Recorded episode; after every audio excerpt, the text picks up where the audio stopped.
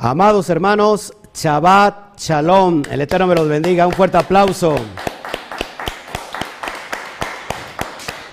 Baruch Hashem.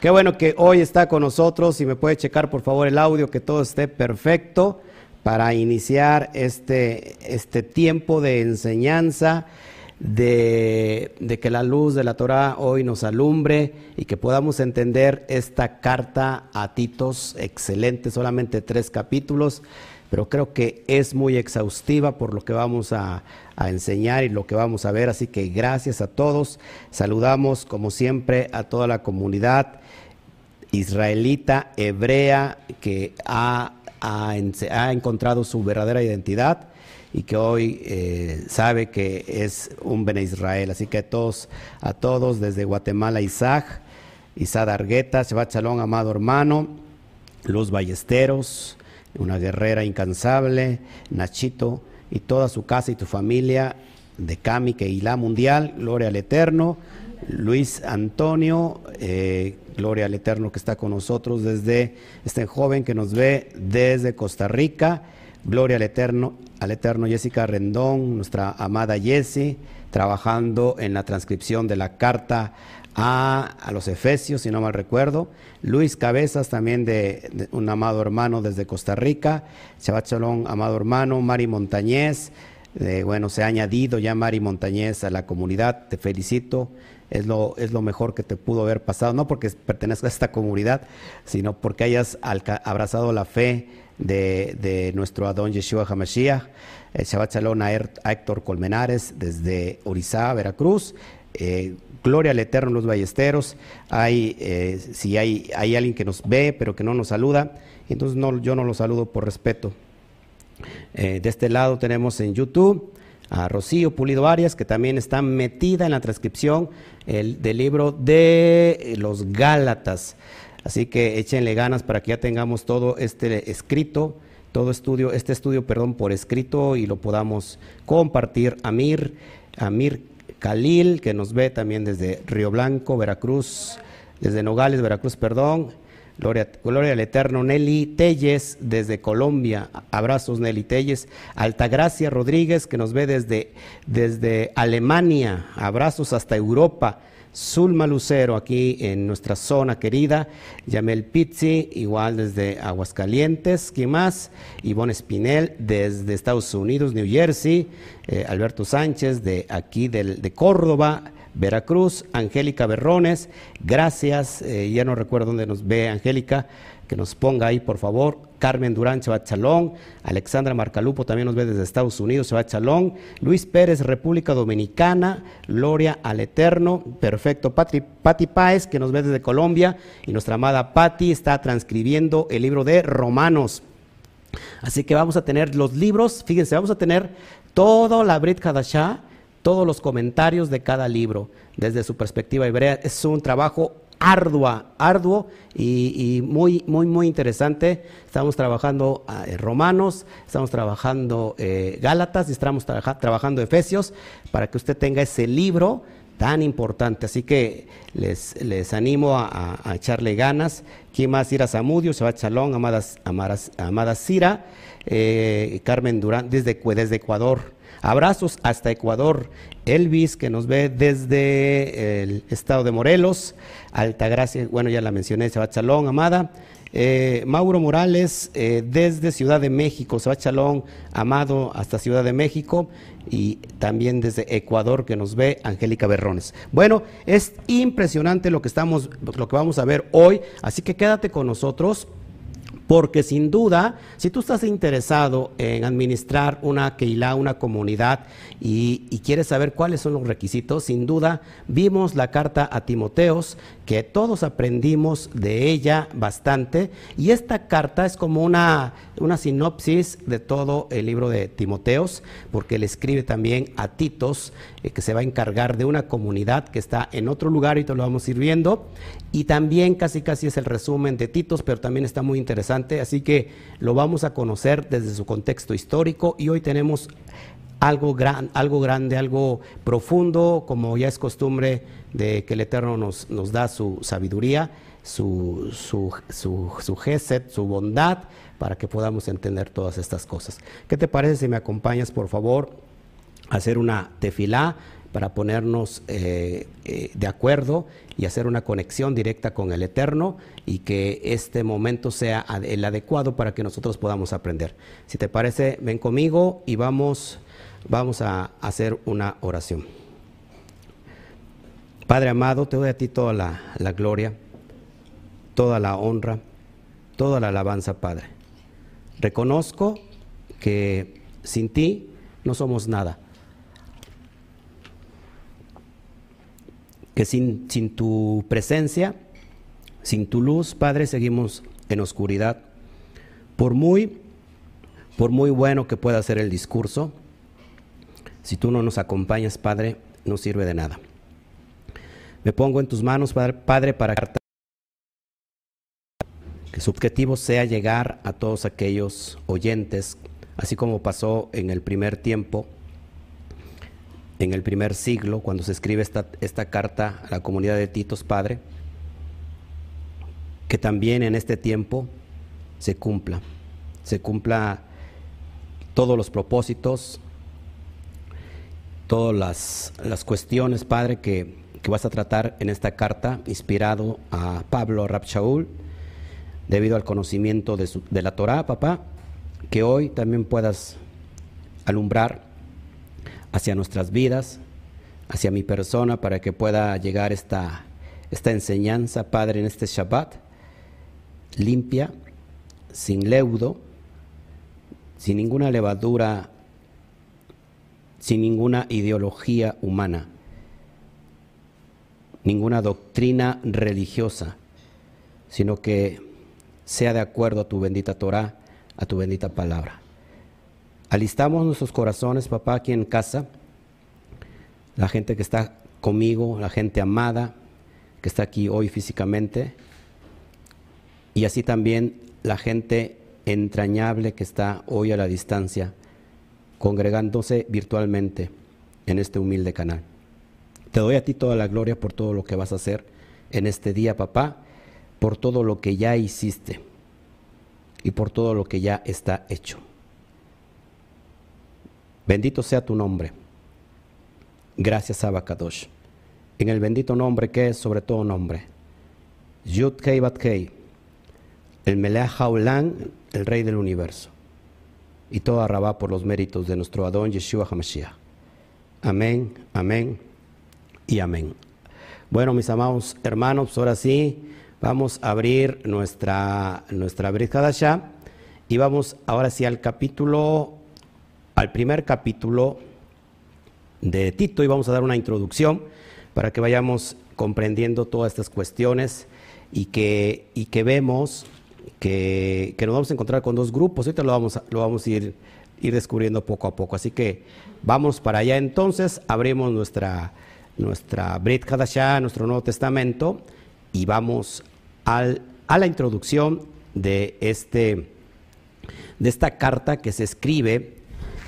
Muchos concluyen que se escribe entre el 62 y 64 después de Mashiach, es decir, en el, en, el tiempo de nuestra era común y, se escribe inclusive antes de la carta a Timoteos. Esta es una, eh, este es escrita antes de Timoteos y vamos a, conocer, recuerda que siempre he dicho que tenemos que conocer el fondo, eh, la perspectiva del escritor, su esencia, su personalidad y tenemos que comprender también la esencia del receptor dos personajes importantes, emisor y receptor. Los dos juegan un papel y un rol importantísimo porque si no conocemos los roles de estos dos personajes, no vamos a poder entenderlo. Y esa es una, es una correcta eh, interpretación. Eh, interpretar correctamente la Biblia, los textos de la Brit Hadashah del Nuevo Testamento, pues conociendo siempre la esencia del, autor, del, libro, de la carta, del Sefer, como eh, la naturaleza del receptor, en este caso, Titos. Titos que va a dirigir una comunidad, eh, una comunidad no cristiana, una comunidad no católica, va a dirigir una comunidad hebrea, una comunidad completamente hebrea, que abrazan la fe hebrea, que estudian los rollos de la Torah, que estudian el compendio del Tanaj, la ley y los profetas, todo estaba, eh, estaba comprendido por medio de rollos y que no existía eh, absolutamente, no existía los escritos que conocemos hoy como el Nuevo Testamento. Esto tenemos que ponerlo muy en claro. Así que cuando Pablo escribe a Timoteos y le dice en 2 Timoteos 3:16, cuando dice que toda la escritura es inspirada por Elohim, que es útil para enseñar, para redarguir, para instruir, para corregir en justicia, lógico que Pablo se está refiriendo a la Torah. Dicho esto sea de paso, entonces en este tiempo donde Pablo está escribiendo y en todos los escritos del Nuevo Testamento no existía el compendio del Nuevo Testamento. Así que tenemos que ser bien claros para poder entender que nunca los escritos de la Brit Hadashah, nunca los escritos del Nuevo Testamento fueron en contra o van contracorriente de la Torah. Entonces, si fuera, si fuera así, no sería un compendio que, nosotros, amantes del Eterno, amantes de su palabra, tendríamos que estar estudiando. Así que esto es bien importante. Y vamos a, meternos, ¿quién era? para ver eh, eh, cómo está sucediendo esto. El autor, lógico, Shaul Hashaliach, para los que todavía no entienden un poco el hebreo, pues el, apóstol Pablo, que Hashaliach significa un emisario, un embajador. Eh, Shaul Hashaliach, para las personas nuevas, es un rabino del primer siglo que de hecho perteneció estuvo en el grupo del Sanedrín, la casa del Beit, del Din, es decir, el corte de justicia, que es el Sanedrín, y él fue, eh, él fue miembro del Sanedrín. O bien Pablo o estaba casado, ojo, o, o era viudo. Es bien importante porque ninguna persona que pertenece al Sanedrín puede estar soltero. ¿Por qué? Porque recuerden que el, el casamiento en la cosmovisión hebrea es una mitzvah que es una mitzvah, un mandamiento. Es decir, que el hombre dejará a su padre y a su madre y se unirá a su mujer y los dos serán una sola carne. Es una mitzvah de casarse. Así que ninguno que esté dentro del Sanedrín podría estar soltero. Tendría que ser forzosamente casado porque es una mitzvah. Dicho, diciendo esto, entonces Pablo o era o era bien divorciado o era viudo. Ojo aquí. ¿Y quién es Shaliach? ¿Quién es el apóstol, el Rab Shaul? ¿Quién es un erudito? Así lo digo con toda la grandeza de las palabras. Un erudito en los asuntos de la Torah. Creció a los pies de Gamaliel siendo muy joven. Fue llevado cerca de los 11 años. Emigró de dónde nació. ¿Se acuerdan dónde nació? Él nació en, en el exilio, en la dispersión en, el Asia y, y, él fue llevado por sus padres de regreso a Jerusalén a estudiar a una de las más grandes escuelas rabínicas de todos los tiempos, como es la escuela de Hillel. Él estudió en la escuela de Hillel porque dice la, la Torah, bueno, dice los, los, escritos del Nuevo Testamento, y él mismo lo menciona, que él creció a los pies de Gamaliel. Y Gamaliel, acuérdate, era el nieto de Hilel. ¿Sí? ¿Todos aquí? Hilel, entonces, y Pablo estudió que, curiosamente, a los 12 años, entre los 12 y 13 años hacen su bar mitzvah, y cada joven judío a esa edad es responsable porque ya conoce todos los asuntos de la Torah. Es decir, un joven a esa edad ya se recita la Torah de, de la A a la Z al derecho y al revés. Toda la Torah la recita y la tiene que aprender a esa edad. Ojo aquí, los cinco libros. Después de esa edad, sigue, sigue estudiando en la yeshiva y hasta volverse en un erudito. Se le otorga el título de rabino y ese era Pablo.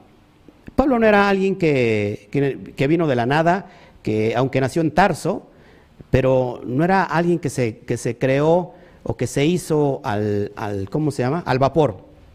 Una persona erudita. Sí, y, es bien importante que entendamos esto, porque a Pablo se le considera un hereje. El judaísmo lo considera como un hereje porque por la mala interpretación cristiana. Esto es bien interesante. Entonces, este es Shaul Hashaliach, un erudito, un erudito, ojo, de la Torah. Un sabio. En el hebreo se dice un jajam. Un jajam es un sabio. ¿Todos aquí?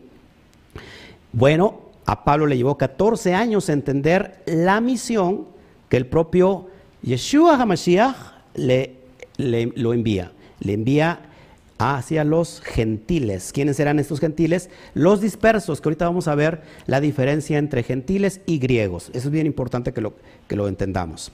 ¿En qué año se escribe? Entre el 62 y 64 después del Mashiach, es decir, en el tiempo de nuestra era común, es donde se escribe esta carta.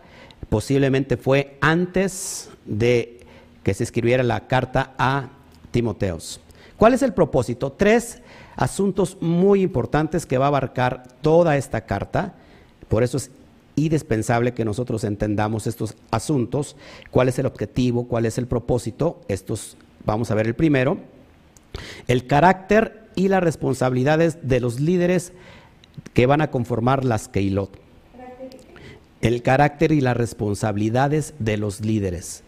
Es decir, cada líder que se va a encargar de una comunidad tiene que tener ciertas características en su carácter. ¿Y cuáles son esas responsabilidades que tienen que realizar? Eso es bien, bien importante porque si tú estás hoy dirigiendo una comunidad y que estás regresando a la fe y que estás guardando estos pactos, es interesante esta carta para ti porque te va a dar o nos va a dar mucha luz de cómo dirigir esta comunidad. Que hoy el Eterno, bueno, por ejemplo a mí, en su infinita misericordia me ha dado para administrar. Otro punto, los consejos de acuerdo con la verdadera enseñanza de las Besorot. Los consejos de acuerdo con la verdadera enseñanza de las Besorot, que son las Besorot, eh, el plural de, bueno, lo que se ha conocido como las buenas nuevas, el, el Evangelio. El Evangelio no es otra cosa, ojo, apúntalo, que las promesas de redención, las promesas de salvación dadas a nuestros padres. ¿Quiénes son nuestros padres? Abraham, Abraham, Isaac y Jacob, que fue de generación en generación y que el profeta Malaquías en el capítulo 4 dice que antes de que venga el día temible, el día de Yom Kippur, el día del cara a cara, el día del juicio, dice que vendrá el espíritu de, de Elías que Él hará volver los corazones de los padres hacia los hijos y los corazones de los hijos hacia los padres. ¿Qué tiene que ver el concepto del espíritu de Elías? Elías, cada vez que se cita en el contexto judío, se pensiona a los profetas, con decir Elías se está refiriendo a cualquier profeta del Tanaj. Es decir, yo cito Elías y por ejemplo doy una, una cita de, de Isaías. O sea, estoy citando bien, solamente estoy haciendo referencia a la sección de los profetas. ¿Sale? Porque Elías representa toda la sección de los profetas. Así como tenemos el Tanaj, Torah, acuérdate, Nevin y Ketubin. Torah, que está en la, en la, instrucción, los cinco libros de Moshe. Tenemos los Nevin, que son los profetas. Esa es la sección cuando digo Elías. Y tenemos la sección de los escritos, ¿sí? los salmos y todo, todos los escritos que acompañan el Tanaj. Ahora, entonces, ¿qué es, qué, es hacer? ¿Qué es que el espíritu de Elías va a hacer regresar el corazón de los hijos hacia los padres y el corazón de los padres hacia los hijos? No es otra cosa que las profecías tienen que cumplir, se tienen que dar en este, en este momento que estamos hoy viviendo, donde las profecías que se dieron y que profetizaron los profetas, valga la redundancia, que profetizaron, arrepentíos, arrepiéntanse, vuelvan a la esencia, vuelvan a la casa del Padre, vuelvan a guardar la Torah, vuelvan a los pactos. ¿Qué significa esto? Que este es el tiempo de que el espíritu de Elías está hoy sobre toda la tierra, haciendo regresar a nosotros, la generación perdida, a los pactos que se le dio a nuestros padres, Abraham, Isaac y Jacob. ¿Sí? Todos aquí. Entonces, esto es bien importante porque de eso trata toda las Besorot y de eso trata toda la historia de, bíblica. Eh, como punto 3 tenemos cómo deben comportarse los creyentes en medio del pueblo pagano e inmoral. Es decir, es los mismos, los mismos pasos que se vieron, si tú, si tú estás de acuerdo conmigo, en la carta a Timoteos. Cómo debemos comportarnos ahora que tú y yo estamos abrazando la fe hebrea, estamos abrazando los pactos, estamos abrazando la Torah, cómo tenemos que comportarnos en medio de un pueblo que está completamente paganizado. Tenemos que quitarnos, salirnos eh, literalmente de donde vivimos e irnos a las cavernas, como lo hicieron en su tiempo, en el primer siglo, que a rato lo vamos a tratar, eh, los fariseos, los, los, perushim, que emigraron a las cuevas de Qumran y de ahí salieron los esenios. Tenemos que hacer eso o, dice Pablo, tienen que tener un cierto comportamiento en medio de donde vivas. Y de hecho el profeta, ¿se acuerdas? El profeta eh, eh, Jeremías, que profetizó que venía una, un exilio para el pueblo de, Judá y que iban a ir eh, exiliados 70 años y que el profeta le dice que ahí donde estén, que bendigan su ciudad, ¿verdad? Porque si la ciudad es próspera, también ellos serán prosperados. Es decir, que nosotros que estamos en el exilio, lejos de irnos del lugar, tenemos que, bendecir el lugar donde estamos porque mientras prospera la ciudad, nosotros seremos prosperados. Pero ¿qué significa esto? Que nosotros podemos ser luz a las naciones, aprovechar el tiempo y el momento de que nosotros seamos luz a las naciones. ¿Cómo podemos ser luz? Porque tenemos la Torah. Tenemos que alumbrar a un estado completamente que está en tinieblas, que está en oscuridad, y que tú y yo podemos ser la solución eh, de parte del Eterno. Podemos llevarlos al estado de liberación. ¿Sí? Por eso decía eh, nuestro rabí, el espíritu de Adonai está sobre mí. Por cuanto me ha ungido para dar libertad a los que están presos, a los que están esclavos. Eso es bien importante que lo entendamos. Vamos, seguimos adelante porque es bien interesante todo esto. ¿Qué más vemos? La epístola a, Titos es una breve carta de Shaul de Tarso, enviada desde Nicópolis a Creta. Es bien importante lo que está pasando en Creta, donde el mismo Shaul lo habría puesto como obispo en la comunidad, obispo como un anciano, ¿se acuerdan? Un obispo es como hoy en día un, un pastor, alguien que se va a encargar de la comunidad.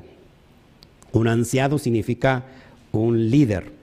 Tito era un griego, recuerda esto, Tito era un griego que se había convertido a la fe hebrea, pero eso vamos a ver el término eh, griego, qué significa, porque mucha gente piensa que solamente cuando se menciona griego se está refiriendo a alguien que es pagano, y vamos a conocer un poquito del contexto histórico, que en realidad a, ciertos judíos se les conocían como griegos. De tanta, de tanta eh, ¿cómo se llama?, asimilación eh, eh, griega. Y lo vamos a ver un poquito más adelante. fue uno de los compañeros de Shaul en su trabajo misionero. también Titos lo acompañó a Jerusalén. Lo puedes ver tú en 2 de Corintios, capítulo 7, versos 6 al 16, capítulo 8 también. Y también, eh, eh, perdón, 17, capítulo 8, también versículo 23. Gálatas 2, 1 al 3, ahorita lo vamos a ver más a ratito. Y 2 Timoteos 4, 10. Titos, un, un compañero también de Shaul, trabajando arduamente en el ministerio. Shaul lo habría elegido en la isla de Creta para que organizara y dirigiera las comunidades de allí. Eso lo menciona en Titos 1.5 y te lo vamos a ver.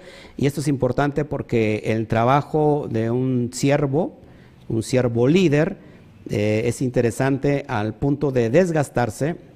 Nosotros tenemos que desgastarnos y aquí quiero hacer hincapié eh, bien importante en esto.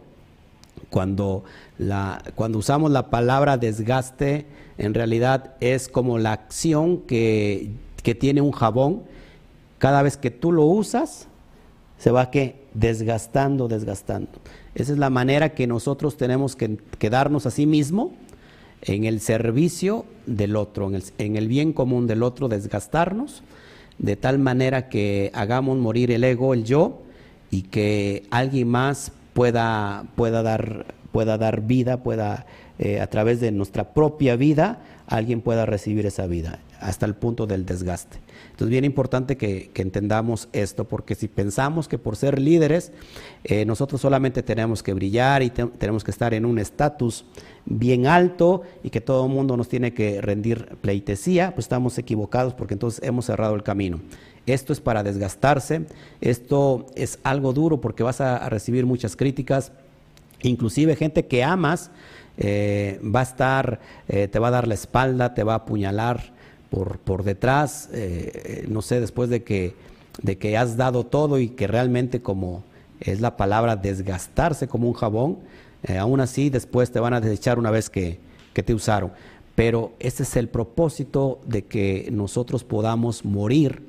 De cierto o cierto os digo que si el grano de trigo no cae y muere, queda solo, pero si muere, fruto en abundancia dará.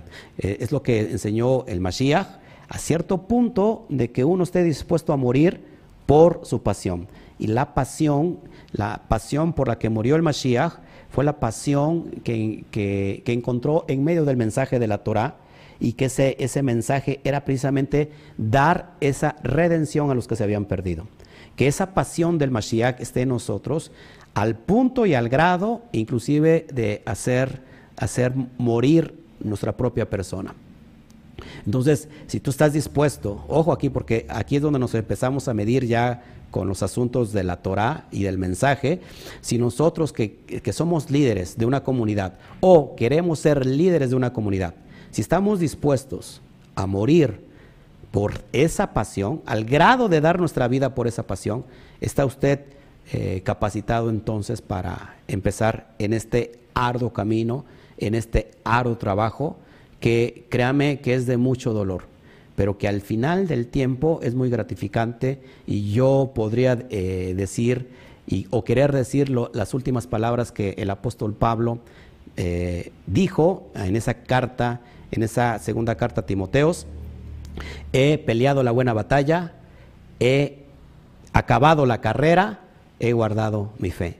Entonces, y vamos a recibir la corona que nos tiene preparadas, preparado el Eterno. Ahora sí, vamos, meter, vamos a meternos al, al, capítulo, al verso 1 del capítulo 1 y vamos a ir eh, desmembrando verso por verso en su contexto, así es como se tiene que estudiar la Biblia, no sacar un texto por aquí, un texto por allá, porque se vuelve un verdadero pretexto y se vuelve una, un revoltijo de una comida que es deliciosa, rica, lo volvemos como, como un revoltijo, como de ropa vieja, así hay un, este, ¿cómo se llama? Un condimento, un alimento en México que se le conoce como ropa vieja. Se, se ¿qué? ¿Qué se usa? Lo que te, cosas de aquí, cosas de allá, ¿no? ¿No? O cuando no tienes nada que comer, te sobraron tortillas, ah, pues hagamos chilaquiles. Entonces hace chilaquiles, ¿va? Es algo práctico, pero nosotros no estamos dispuestos a comer en lo espiritual chilaquiles, sino estamos obligados a comer la Torah como debe de ser. Entonces, ahora sí, verso 1, Shaul, siervo de Elohim, ojo, y apóstol de Yeshua HaMashiach, conforme a la fe de los escogidos de Elohim y el conocimiento de la verdad que es según la piedad. Vamos a ver primero lo que es la palabra apóstol, que ya lo he dicho, usted ya sabe mucho, yo sé que sí, pero recuerda que siempre hay personas nuevas que hay que estarles enseñando. ¿Qué es, es apóstol? En el hebreo es shaliach, y shaliach significa simplemente un emisario, alguien así como aquel que lleva un mensaje, como un embajador, para que me entiendas. ¿De qué, de, qué, ¿De qué y de quién es embajador Rab Shaul? Bueno, es embajador de un país y este país es Israel. ¿Y qué mensaje lleva? Bueno, arrepiéntete Israel, vuelve a, a los pactos de tu eterno para que recibas la redención final.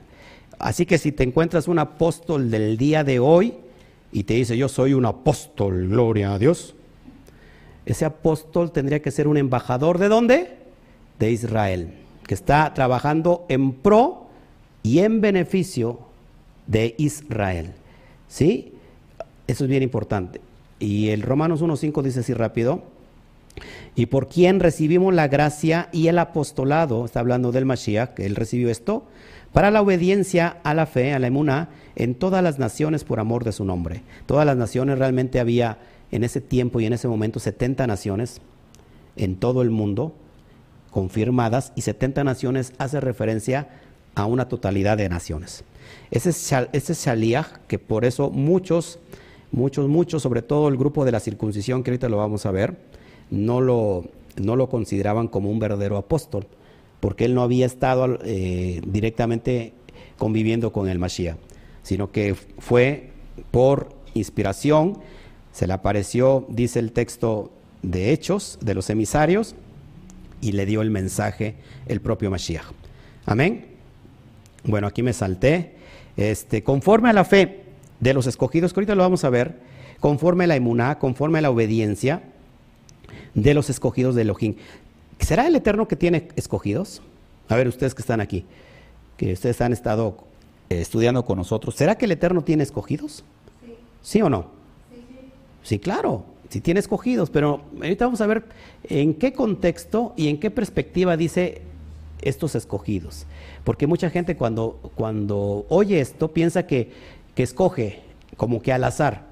¿no? Y dice, ah, tú sí, tú sí, tú no, tú sí, tú, no, porque hay, hay este, doctrinas eh, dentro de la cristiandad, el calvinismo que enseña, y yo, hay otra que se me olvida, sí, la, elección, es decir, que hagas lo que hagas, si tú te estás portando bien, si estás guardando la, Biblia, te estás conduciendo como un justo, de todos modos, si no eres escogido, de todos modos eres desechado. Ese no es el concepto, ahorita lo vamos a ver que es algo bien profundo aquí, y es para ellos esta carta, para los escogidos. Y usted va a entender que me está viendo, ah, va, va, a atar cabos y va, y va a decir, si, va a saber si usted es escogido o no es escogido. Así que quédate con nosotros.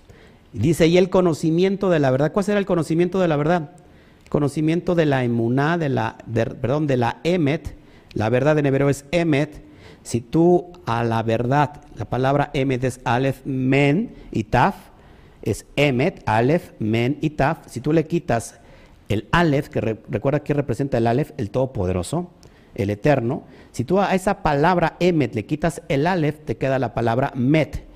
Y met significa muerte. Es decir, que la verdad, pues, por muy bonita que sea, la verdad que se está enseñando en todo el mundo, por muy elocuente que sea, si le falta el ingrediente principal, que es el Todopoderoso, en este caso su palabra, su Torah, lo único que te están enseñando es muerte. La palabra met es muerte. ¿sí? O sea que una verdad tiene que ser 100% pura. No puede ser 99% verdad y 1% mentira, porque se diluye. Y la verdad tiene que ser completa y absoluta. ¿sí? Entonces seguimos que esto, y dice que según la piedad, ¿qué es la piedad? ¿Quiénes son las personas piadosas? ¿Quiénes son las personas que practican piedad? Es un, es un hebraísmo que tiene que ver con aquellos que están observando la Torah. Y cuando digo que observan la Torah, significa que están guardando la Torah, que la están llevando a cabo. ¿Sí? Todos aquí. Verso 2. En la esperanza de la vida eterna. ¿Cuál será la esperanza de la vida eterna? Y ayer estábamos hablando sobre la resurrección de los muertos. Recuerden que nosotros creemos en la resurrección de los muertos. Y dice, estos escogidos que están en la verdad, en la esperanza de la vida eterna, la cual Elohim, que no miente, bien importante esto, que no miente, prometió, ojo, desde antes del principio de los siglos. ¿Cómo es esto? Dicen los colombianos, ¿cómo así, pastor? ¿Cómo así? Es bien importante esto y aquí nos vamos a meter a la profundidad. Así que, si, si me estás viendo en este momento y no has compartido esta enseñanza, te pido de la manera más atenta que nos ayudes a compartir esta enseñanza, porque aquí va a empezar el SOT, lo secreto, lo oculto, pero que el Eterno hoy nos está dando, eh, nos está regalando, se está abriendo los sellos de la revelación para que podamos entender, ojo, quiénes son los escogidos. Y tú vas a saber si eres escogido o no eres escogido. Para que de plano, si tú dices, ya no soy escogido, pues ¿para qué sigo en el camino? No, no es cierto. Vas a entender eh, cuál es el concepto de los escogidos. Y te lo voy a enseñar desde lo más profundo y nos tenemos que ir al principio, porque acá dice, desde antes del principio. ¿A qué, está, a qué se está refiriendo Pablo? Desde antes del principio, es decir, cuando dice el principio, en el hebreo es Bereshit. Es decir, que desde antes de la creación, ojo, desde antes que se hiciera aún la creación, el Eterno ya había pensado en alguien para ser escogido. Ojo aquí. Y es lo que vamos a ver, dice, desde el principio de los siglos. Amén. Eh, así que vamos para allá para que nos emocionemos un poquito. La palabra principio es Bereshit, así lo que tú estás viendo en pantalla. ¿Ustedes, ¿Lo están viendo ustedes en pantalla ahí o no? Creo que ni lo ven, mi amada. ¿Sí? ¿Sí lo ven ahí? Ah, los puse, si lo tienes pantalla grande, para que, para que lo vean ahí. Si los puedes acercar, porque pues es que también están lejos, mi amor. Se los puedes acercar para que lo vean. Si llega, ¿no? Más, más, más. Ahí. Ok. Bueno, lo que tú ves en el, ahí es la palabra Bereshit, que si nosotros de, desde ahorita vamos a partir este contexto, y esto es lo hermoso del hebreo, lo que está implícito, lo que está en esencia, que esta palabra poderosa, que así es donde, donde inicia la Biblia. Voy a hablar en términos que tú me puedas entender. Como inicia tu Biblia, que en realidad es como inicia la Torah, inicia con esta palabra Bereshit, que erróneamente se tradujo solamente como en el principio. Cuando tú hables la Biblia dice, en el principio creó Dios los cielos y la tierra. Bueno, la palabra en el principio es Bereshit. Y ya Bereshit tenemos cosas tan profundas que las vamos a ir analizando ahora mismo para que entendamos quiénes son los escogidos. Esto se traduce como principio. Amén. Y, vamos para allá. Entonces quiero, quiero eh, hacer recalcar que la palabra con que inicia, ojo, la Torah, la Biblia, es la palabra bet, la palabra hebrea bet. Ojo aquí, porque aquí ya estamos descubriendo el misterio. La palabra bet vale dos, tiene un valor numérico de dos. Y nosotros sabemos, los que estamos estudiando, que la letra bet, la pictografía, don, la, el, idioma hebreo más arcaico, la escritura más arcaica y, ¿cómo se llama? Y antigua, eh, antes, era eh, como dibujitos. O lo que estás viendo en pantalla solamente es el hebreo moderno. Pero fíjate, esto vamos a ver, esto es bien interesante. La palabra bet, que vale dos, tiene eh, en su pictografía es una casa. Una casa, lo que estás viendo es una casa, no una casa como la tenemos nuestra cosmovisión, sino una tienda de campaña.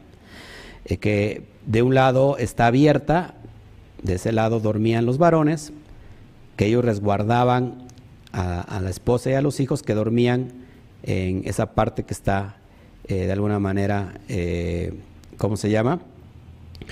segura. Vale dos y desde aquí ya empieza el misterio. Ojo, ojo aquí. Quiero que lo apuntes, que lo apuntes en tu corazón, porque ya vamos a ver por qué el Eterno desde el principio sabía el fin de toda, de toda la historia. Aquí en esta misma palabra te voy a contar, en la palabra que se traduce como principio, que es Bereshit, te voy a contar toda la historia de un pueblo escogido, toda la historia bíblica desde, ojo, desde, desde el Bereshit, desde Génesis hasta Apocalipsis. Aquí está todo. Todo el misterio, todo lo oculto y lo secreto está aquí. Entonces, por ejemplo, si yo, me voy a regresar tantito, si yo tomo la palabra bet, que significa casa, y tomo la palabra que está en minúsculas o, que están eh, así, son inferiores a la primera letra, entonces es Reshit. Ojo, casas, una casa, perdón, y la palabra primicias, que es Reshit. De hecho, ojo, ojo aquí porque es bien importante. Aquí analizamos con profundidad y aquí le llamo la atención a todos aquellos eh, estudiantes que tienen hambre y sed del conocimiento, que pongas toda su atención y si te estás durmiendo, por, por favor date una cachetada bien profunda.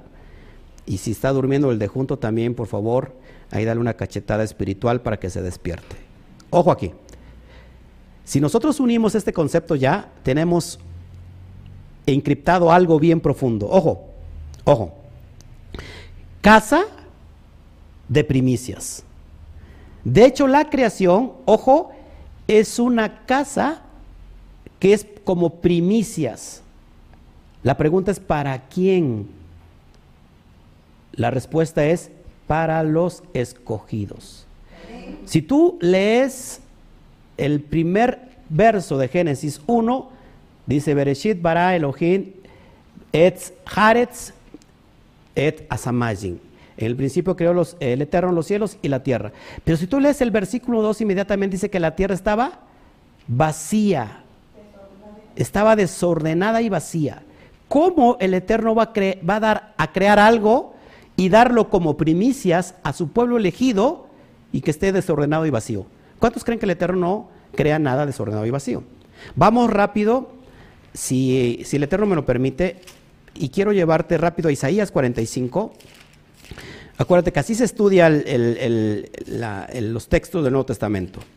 Eh, se llama estudio sistemático para que todo aquel que lo vea lo pueda entender. Eh, a ver, déjame ver. dice el verso 18, 45, 18 de Isaías o Isa, Isaías, Isaías 45, 18, y vamos a ver el propósito de la tierra, el propósito de la creación. La creación es una casa que fue dado como primicias. Dice así, porque así dijo el Eterno, ojo, que creó los cielos, Él es Elohim, que el que formó la tierra, el que la hizo y la compuso, no la creó en vano. Subraya la palabra en vano que es tou, no la creó en vano, para que fuese habitada la creó y, pone su rúbrica, yo soy Adonai y no hay otro. ¿Cuál es el propósito de la creación? Que, fuere, que fuese una habitación, una casa para ser habitada, una creación para ser habitada. Es decir, que entonces la tierra es casa de primicias. Ojo aquí, porque esto es bien importante y vas a entender, y si es posible vamos a llorar con esto, que el Padre creó la creación, en este caso la tierra, para darla como primicias a sus hijos. Ahora la pregunta, ¿quiénes son sus hijos? ¿Quiénes son sus escogidos? Y vamos a entender este concepto bien claro. ¿Todos hasta aquí? Entonces, casa de primicias. Eh, cuando dice el verso 2 de Génesis y la tierra estaba desordenada y vacía, la palabra vacía, que se traduce también como vana, es decir, no, no hay nada, algo que es vano, es decir, no, hay, no, tiene nada, no hay nada, es la palabra tou en hebreo. Y aquí estamos viendo la misma palabra en Isaías 45, 18, que la tierra, la creación no fue creada tou en vano, no fue creado para ser vacía, sino para ser habitada. Entonces aquí hay un paréntesis de tiempo de, entre el verso 1 y el verso 2 de Bereshit o de Génesis. Ojo aquí, dicho, esto, vamos adelante, avancemos. Entonces tenemos que la, que la letra Bet es una casa y, ojo, ¿cuánto vale la letra Bet? Vale 2. El Eterno estaba pensando ya, sabía todas las cosas desde el principio. Y ese pueblo que escogió, ojo, es el pueblo de Israel. El pueblo de Israel que a posteriori se tendría que dividir en dos. Curioso que este pueblo, perdón, que esta letra Bet vale dos y que sabemos que Israel precisamente desde el 930 con la desobediencia de quién? De Shlomo, no es hasta que toma el cargo su hijo de la monarquía. ¿Quién es el hijo de Shlomo? ¿Se acuerda? Roboán. En el 721 se divide Israel, se parte en dos. Casa del norte y casa del sur. Casa de Israel y casa de Judá. Es decir, que la historia empieza desde el principio de todas las cosas y que el Padre, ojo aquí, va a tener una idea clara, un plan perfecto de cómo volver a unir lo que se va a dividir. ¿Cómo es el eterno de profundo y de sabio? Ojo aquí, ojo aquí porque, amados hermanos, si la gente que no cree, ojo, hay gente que no cree que la Biblia, que la Torah haya sido escrita por, por inspiración divina, que fue escrito de hombres. Si esto fue un hombre que lo escribió, si esto fue Moshe que lo escribió con su puño y letra, ¿cómo Moshe iba a saber, iba a ser tan sabio de conocer esta profundidad? Y hay más. Así que esto es bien importante, mis amados. Desde que iniciamos y abrimos nuestra Biblia, la palabra con que inicia en el original es una letra Bet que te marca dos y que te está contando desde ya que hay un pueblo que es el elegido que se va a partir en dos. Desde ahí se perdió que esta tierra fueran las primicias para aquellos que eran elegidos.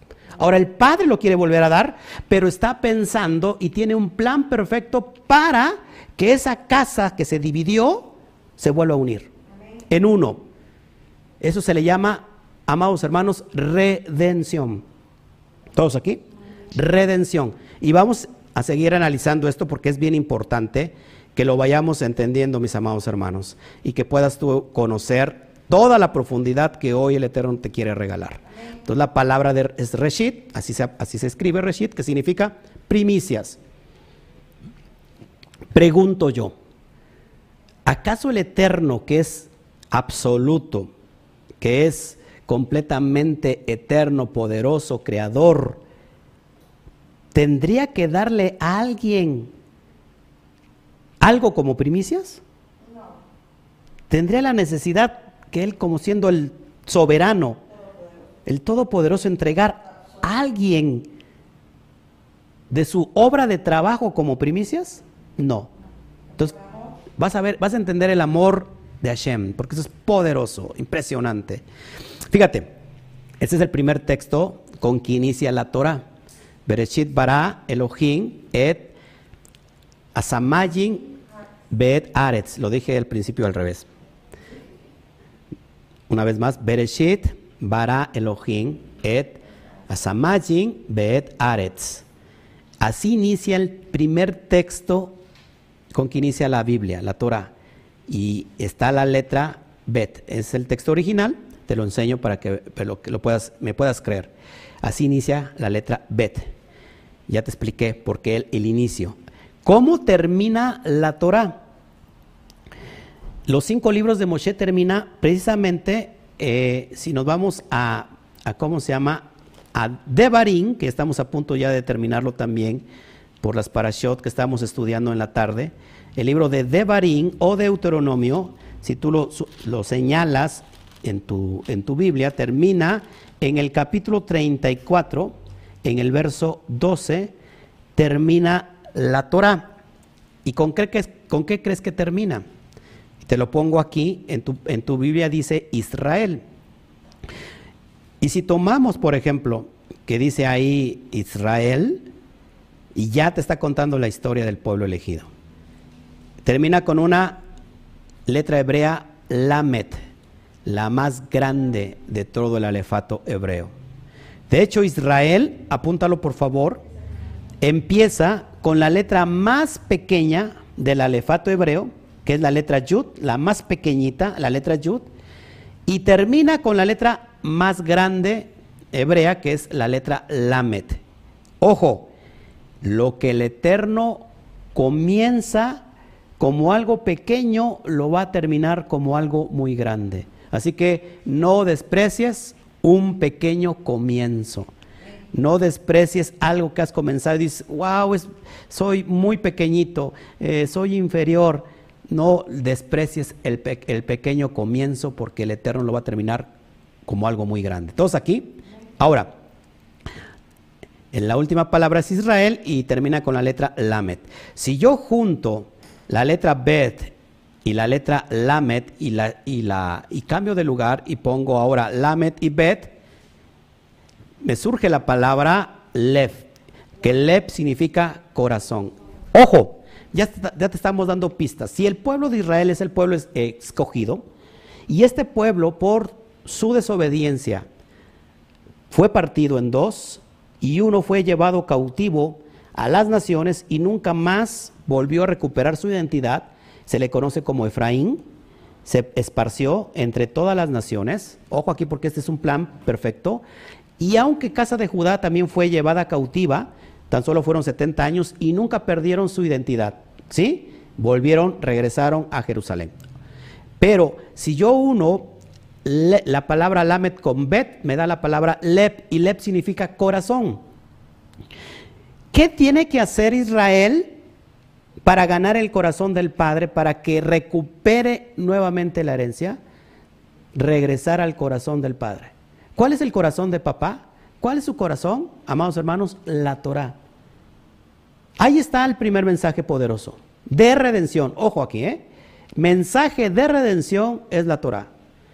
¿Cómo me gano el corazón de papá? Volviendo a la Torah. ¿Todos aquí? Ya está ahí en clave, si tú quieres conocer cuál es el corazón del Padre, cómo ser un hombre, una mujer conforme al corazón del Padre, regresa a la Torah, para que tu herencia sea nuevamente de vuelta. El hijo pródigo, recuerda que esto tiene mucho que ver con el hijo pródigo. El hijo pródigo es este Efraín que perdió su identidad y que está entre las naciones. Se asimiló y que llegará un tiempo que este hijo pródigo, lavando los chiqueros de los cerdos, se va a dar cuenta que está, que está muy lejos de la casa de su padre y que tiene que regresar. Ese contexto se le conoce como Teshuvah. Teshuvah significa volver hacer arrepentimiento. Todos aquí, un, arrepentimiento genuino. Pero, ¿qué crees? Hay más. Ya entendimos entonces quiénes son los escogidos. Desde, desde el principio el Eterno sabía que hay un pueblo insignificante. ¿Por qué digo insignificante? Porque era pequeñísimo comparado con las demás naciones.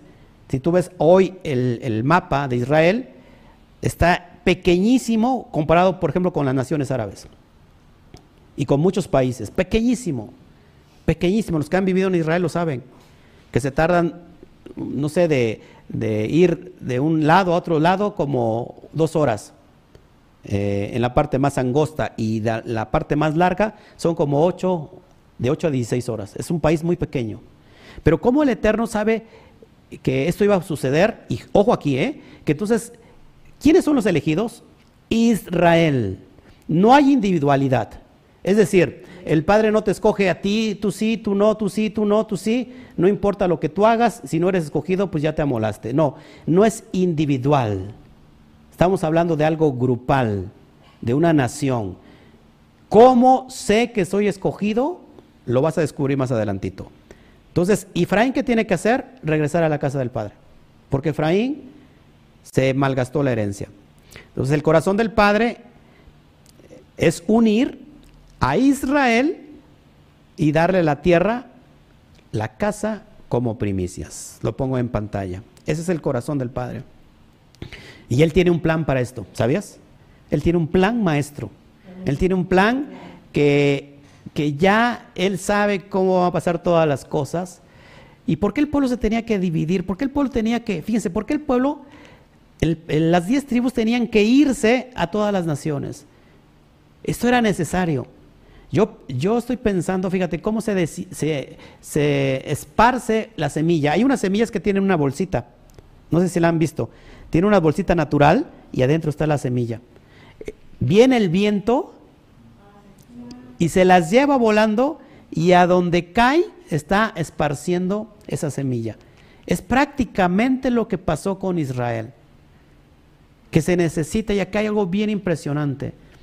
Se crea la semilla y viene el viento y lleva esa semilla a muchos kilómetros de distancia para depositarla en otra tierra y esa semilla germine. Nosotros como pueblo, Él eligió a la casa del norte para que haya una semilla y el soplo del Ruach HaKodesh los llevó a esparcirse entre las naciones. Ojo aquí, porque el plan de redención del Eterno es grande. Por eso Israel no es el rechazo a las naciones, que me entiendan mis amados ah, eh, hermanos cristianos, católicos, que cuando digo esto digo, ay Israel, me están desechando a mí. No, Israel en realidad no es el rechazo a las naciones, entiéndanlo. Israel es la apertura a todas las naciones. Porque esta semilla, aunque crece en una tierra diferente, va a dar fruto en esa tierra. ¿Para qué? Para beneficiar a esas tierras lejanas. Ese es el plan perfecto. Es el plan maravilloso que tiene el Eterno. Entonces el corazón del Padre es unir a Israel y darle esa tierra, esa casa como primicias. Es impresionante, mis amados hermanos. La última letra con que termina, por ejemplo, ya, ya entendimos que la letra Bet es donde inicia tu Biblia, que, tú tienes una Biblia al español, pero traducida, lógico, de un contexto hebreo, sobre todo la, el, el compendio del Antiguo Testamento está en hebreo. Entonces inicia con la letra Bet. Pero si nosotros nos vamos al texto del Nuevo Testamento, el último libro es Apocalipsis. Y, la, y en el capítulo de Apocalipsis, en el capítulo 22, verso 21, qué curioso que termina con 22 capítulos. 22 capítulos que tiene que ver con las 22 letras hebreas. Y termina con la letra que nunca, nunca se transliteró, que permaneció fiel en su traducción, que es la palabra hebrea amén. Y la palabra hebrea amén termina con la letra hebrea nun. La letra hebrea nun, que se acuerdan que ayer la estaba yo enseñando, ayer, o cuándo la estaba enseñando. Bueno, la voy a enseñar ahorita, que es un esperma, es una semilla, y si yo junto ese esperma con la... Ojo, eh, ojo aquí porque acá algo bien impresionante. Si yo junto ese esperma con esta casa, con esta bed, nos va a dar vida. Nos va a dar vida, va a producir vida en esa casa. Y se crea la palabra bet y nun me da la palabra ben, que ben significa hijo. Ojo, yo creo que te tiene que tienes que gozar con lo que te estamos viendo, así como mi esposa se está gozando ahorita. Ajá, mira, bien gozosa mi esposa que se derrama de, de gozo. Ojo aquí, ¿eh? Ojo aquí, porque acá está algo impresionante. El propósito del, del Eterno es que esa casa es dada para su hijo, Israel. Israel es mi hijo. Yo lo llamé desde Egipto. Pero va a usar la imagen del Hijo perfecto para unificar esa casa. ¿Quién es ese Hijo? Poderoso. Israel es mi hijo, lo vemos en Shemot 4:22. Israel es mi hijo. El término hijo es un título que en la boca del Padre no tiene comparación. Y alguien levanta como hijo para cumplir estos propósitos. ¿Sí? Es impresionante. Seguimos avanzando. ¿Quién es este hijo? También Mashiach. Mashiach ben Yosef y Mashiach ben David. Dos procesos para unificar lo que se dividió. ¿No te parece impresionante? Seguimos adelante. Recuerden que al último contesto todas las preguntas para que no me desvíe y, ya mi esposa está apuntando las preguntas y yo estaré contestando. Ahora, hay más, hay más, hay más, hay más. Vamos a, a descifrar todo eso que entendemos aquí. Por favor, una vez más, si tú no has compartido esto todavía, compártelo, por favor. Compártelo eh, eh, sobre todo en los grupos cristianos porque esto nos va a dar mucha luz. Y este mensaje es como una red donde dice Jeremías 16 que el Eterno enviará pescadores, lanzarán la red y los pescarán, lo, mismo que hizo el Mashiach, conseguirse pescadores porque hay un propósito eterno que para pescar a los Bene Israel entre las naciones y ahí se van a traer de corbata agarrados a otros de otras naciones, como pasó con el primer éxodo. Así que te, te invito a que, a que, lo compartas, por favor. Vamos a ver más cuestiones, ¿te parece? ¿Está interesante el tema o no? Bereshit, sacamos infinidad de contextos, infinidad de secretos en una sola palabra. Imagínate todas las palabras que hay en toda la Torah. Pero aquí está el plan de redención final. Aquí está el plan de toda la historia del pueblo de Israel, de cómo van a ser sus días finales, cuál es el plan que el Eterno tiene y cómo implica esto en nuestra vida. Yo como un creyente que nací en, alejado de Israel y nacimos, por ejemplo, en México, en Colombia, en toda Latinoamérica, en Estados Unidos, en cualquier otra parte del mundo, ¿cómo me afecta esto a mí? Y aquí está la historia en seis letras hebreas. En tan solo seis letras hebreas, el Eterno cuenta toda la historia de Israel, completa desde Génesis hasta Apocalipsis. Eso es impresionante, mis amados hermanos. Fíjate, Vamos a ver los contextos. Mira, de, la palabra Bereshit se extraen muchísimas palabras que conforman la palabra Bereshit. Para empezar, se extrae la palabra hebrea bar, que también es en arameo hijo. Bar Elohim, que significa hijo de Elohim. Ya entendemos aquí la primera palabra bar, que tiene que ver con hijo.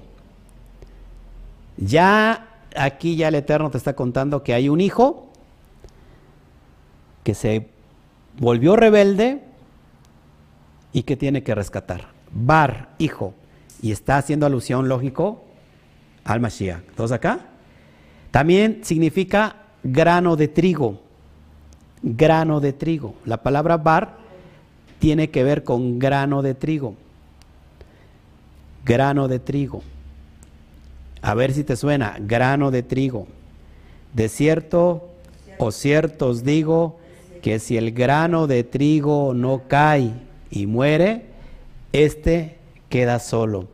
Pero si muere, fruto en abundancia dará. Mashiach sabía que iba a morir como ese grano de trigo. Y ese grano de trigo que iba a ser esparcido a todas las naciones. Ya entendemos conceptos bien profundos solamente en la palabra bar. Seguimos. Ahora si yo leo estas tres letras, me da la palabra bará. Y bará tiene que ver con crear, abundar y llenar. Por eso si bar tiene que ver con grano de trigo, ¿qué se extrae del trigo? ¿Qué es lo que, es lo que hace que comemos todos los días? El pan. El consumo del hombre es el pan, el consumo del animal es la cebada. Entonces, el, del, trigo se extrae la harina. ¿Y qué pasa cuando comes mucho pan?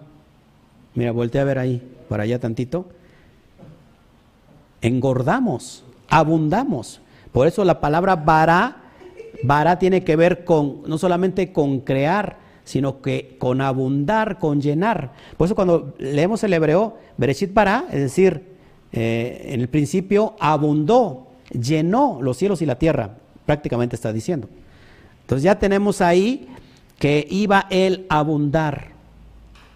Y si nosotros vemos la cosmovisión de trigo, recuerda que el Padre, vía Mashiach, va a separar de algo del trigo la cizaña. La cizaña será separada y quedará solamente el trigo. Y el trigo hace referencia también a Israel. Ojo aquí, ¿eh? A Israel. Después tenemos otras tres letras. Resh, Aleph y Shin, que se traduce como Rosh. Y Rosh significa cabeza. Rosh significa cabeza. Cabeza. Él iba a poner a alguien como cabeza. A alguien como un líder perfecto para cumplir las promesas de redención.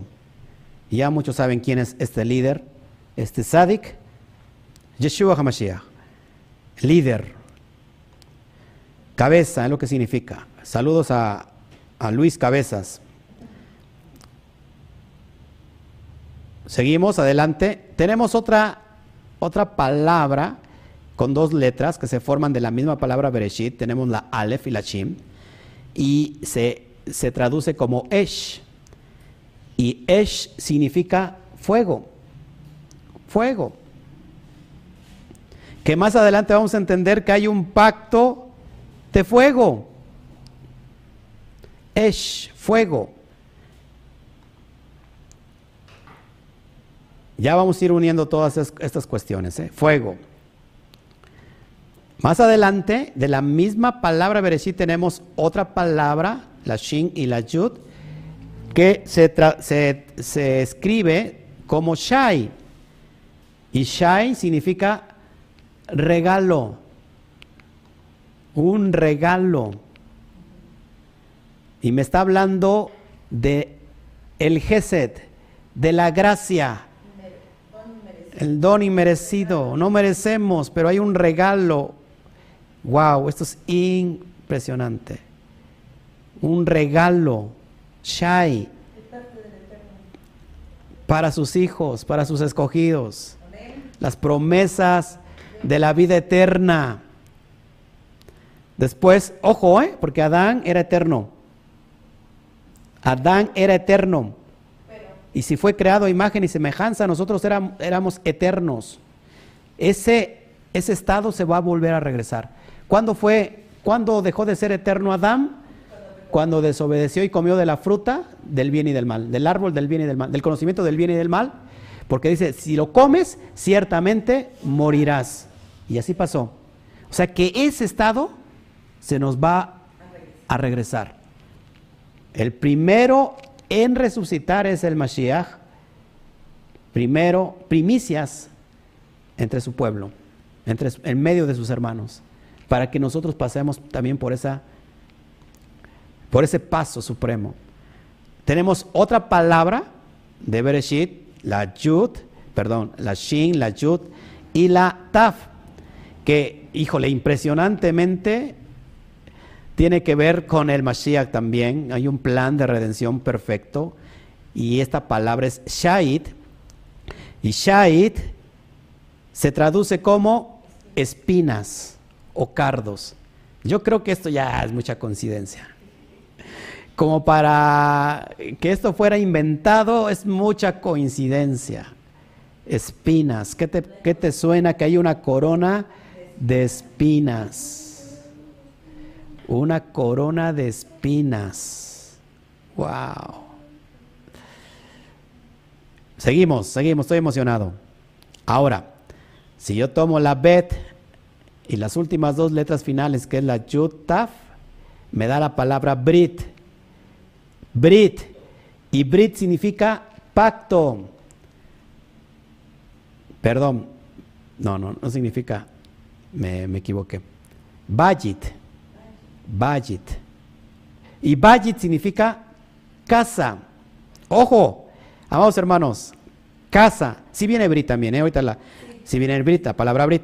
Pero Bet, Yud y Taf es Bajit. Y Bajit significa casa ¿Te suena el Beit Hamidash? El Beit Hamidash. El Beit Hamidash es el templo de Jerusalén. El Beit Hamidash, casa o templo. Que ayer no se me pasó decirle en la enseñanza que estaba yo tan emocionado que el monte Moria es donde se, levantó el templo que, que, que perdón, los dos se levantaron el templo. Este, sí lo dije ayer, creo. Bueno, Valle tiene que ver con casa o el templo, el Beit Hamidash. ¿Estamos todos aquí? Es impresionante esto, ¿no te parece? Que esto no es invento de hombre, por eso el hebreo es, le, es de Shon HaKodesh, es lenguaje divino, lenguaje Kadosh. Ahora sí tenemos la palabra Bet, Reish y, y ¿cómo se llama? Chut, y me da la palabra Bajit. No, Brit, aquí me equivoqué, perdón. Es la palabra y, tiene que ser con la, con la taf. Ya lo estaba yo siendo muy, muy, este, muy noche. Es, a ver, te lo, te lo digo porque no lo puedo tampoco yo señalar. Es la letra Bet, la letra Reish, la letra Yud y la letra Taf. Es decir, las dos, las dos primeras y las dos últimas me da la palabra Brit. Y Brit significa, ah, no, sí, sí, perdón, perdón, ¿qué estoy haciendo? Perdón, perdón, perdón, perdón. Sí, sí lo traigo señalado. Una vez más. Bari. Me equivoqué en Bajit, pero es Bari. La palabra Bet, Reish y Yud es la palabra Bari. No le hagas caso a Bajit ahí, en realidad es Bari, que significa mi hijo. Mi hijo. ¿Ya te está sonando? Mi hijo. Ve apuntándolas para que ahorita las repasemos. Bari, mi hijo. La yud es de pertenencia. Bar es hijo, yud de pertenencia mío. Mi hijo, Bari. No es Bajid, ¿eh? Ahí me equivoqué. Y ahora sí tenemos la letra Bat, Reish, Yud y Tab. Y me da la palabra Brit. Y la palabra Brit significa pacto. Pacto. Ahora, ¿qué hay en medio del pacto? Dos letras Aleph, Esh, perdón, Shin, y me da la palabra Esh, pacto, bueno, aquí lo pongo, primicias, que ya te lo puse ahí, Reshit, que son primicias, y ya te lo dije anteriormente, la palabra Esh, que está, que es fuego, y podemos decir que entonces Brit Esh, el pacto de fuego. ¿A qué te suena eso? ¿A quién se le apareció por medio manifestándose por fuego para iniciar un pacto? Para el, para el plan de redención. A Moshe, la zarza ardiente, el pacto del fuego. Esto es impresionante, mis amados hermanos, porque si nosotros juntamos todos estos conceptos, perdón por la equivocación, solamente me equivoqué en una. En lugar de Vallit es Bari. Ahí yo no tengo perdón, así que me retiro, me retiro de la transmisión, nos vemos, que el Eterno me los bendiga. Seguimos. El pacto del fuego, haciendo alusión a Moshe. Inicia con Moshe un pacto para redimir a su pueblo. Entonces, vamos a ver la historia, mis amados hermanos, la historia narrada en este texto de Bereshit. A ver, apuntamos, apuntamos las, las, ¿cómo se llama? Todas las ideas que sacamos de Bereshit. Ayúdenme. Bar, hijo. ¿Qué más? Bar, grano de trigo. Bara, crear, abundar. ¿Qué más? Rosh, cabeza. ¿Qué más? Esh, fuego. Shai, regalo. Shayit, espinas. Bayit, casa. Bari, mi hijo, Brit, pacto. Ahora, si nos vamos al, a la pictografía hebrea, que esto es impresionante, tenemos la Bet, que es una casa, una tienda de campaña, tenemos Rosh, que es cabeza, después de eso tenemos al Aleph, que no lo pongo porque no tiene imagen, no hay una imagen porque él es el Elohim invisible, el Aleph, el Todopoderoso, que está representado por la cabeza de toro, que toro tiene que ver con líder, con liderazgo, con fuerza. Después tenemos la letra Shin que tiene que ver con dientes. ¿Qué hacen los dientes? Tritura. Demuelen. Eh, y tenemos la letra Yud, que es el brazo y mano, que tiene que ver con el Geset, con la bondad del Todopoderoso. Tenemos la letra última Taf, que tiene que ver con una marca, con una señal. Amados hermanos, la historia de la vida, la historia, la narración de toda la vida de la humanidad está implícita en esta palabra Bereshit, que simplemente se traduce como en el principio. Queda muy, muy corto. Entonces, fíjate, ¿qué significa todo esto? Aquí está, aquí está el Sot del Sot de Bereshit. La casa, creación, Bet, como primicias, Reshit, dada al hombre, Resh, por el Padre Eterno, Aleph, triturando, Shin, la diestra de su bondad, que es la Yud, a través de una marca, de una señal de pacto, Taf. ¿Quién trituró en esa marca el Eterno? Configurado como su bondad, su Gesed, a Yeshua HaMashiach. Es impresionante. Te lo dejo en pantalla para que lo analices. Lo repito, la casa, la creación, dada como primicias al hombre y lo puso como cabeza. Recuerdan que el hombre lo puso y sojuzguen, sojuzguen la tierra. Lo puso como cabeza, dadas por el Padre Eterno, triturando en esa acción a su diestra de bondad, su diestra de poder, que es el Mashiach, a través de una marca, de una señal, de un pacto, que hasta este momento nos está alcanzando, que es la letra Taf. Pacto, señal. En otras palabras, el Eterno otorgó las primicias, otorgó, la letra Yo tiene que ver con obra y trabajo obra y trabajo, trabajo de su, de su obra, las otorgó como primicias a Israel, a los hijos, a los Bene Israel. El Eterno, siendo absoluto, entrega algo a alguien como primicias. Y nosotros tenemos que regresar. Por eso obedecemos los mandamientos. Por eso guardamos el Shabbat, porque hacemos remembranza de que el Eterno trabajó seis días y el séptimo reposó de toda la obra que había hecho. Por eso nosotros damos las primicias de la tierra. Porque la tierra, aunque fue entregada para nosotros como primicias, es de Él. Para que nosotros pudiéramos tener ese grado de compasión y de agradecimiento hacia el Todopoderoso. Esta es la historia de Israel. Aquí está contado todo que para que el hombre regrese a su estado original, a su estado original eterno, el eterno, el Padre eterno tiene un plan para redimirlo de su conducta de desobediencia que fue a partir del, del primer Adán, del primer ser humano.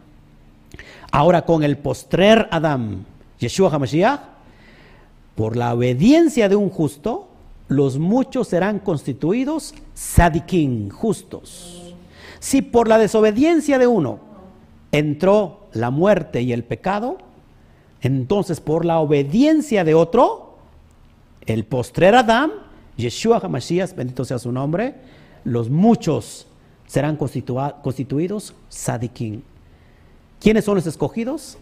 Amados hermanos, Israel. Yo puedo ser escogido, sí o no. ¿Cómo me escojo? Cuando yo abrazo los pactos del Todopoderoso. Lo mismo que pasó con Ruth, lo mismo que pasó cuando dijo, y le dijo su suegra, ya no estés conmigo Ruth, mis hijos se murieron. ¿A quién más te voy a dar? Vete para tu tierra, yo voy de regreso a mi tierra. ¿Y qué le dijo? No importa, tu pueblo será mi pueblo y tu Elohim será mi Elohim. Se hizo Ruth una moabita, se volvió a Israel. Y de ahí, ojo, viene la descendencia del Mashiach.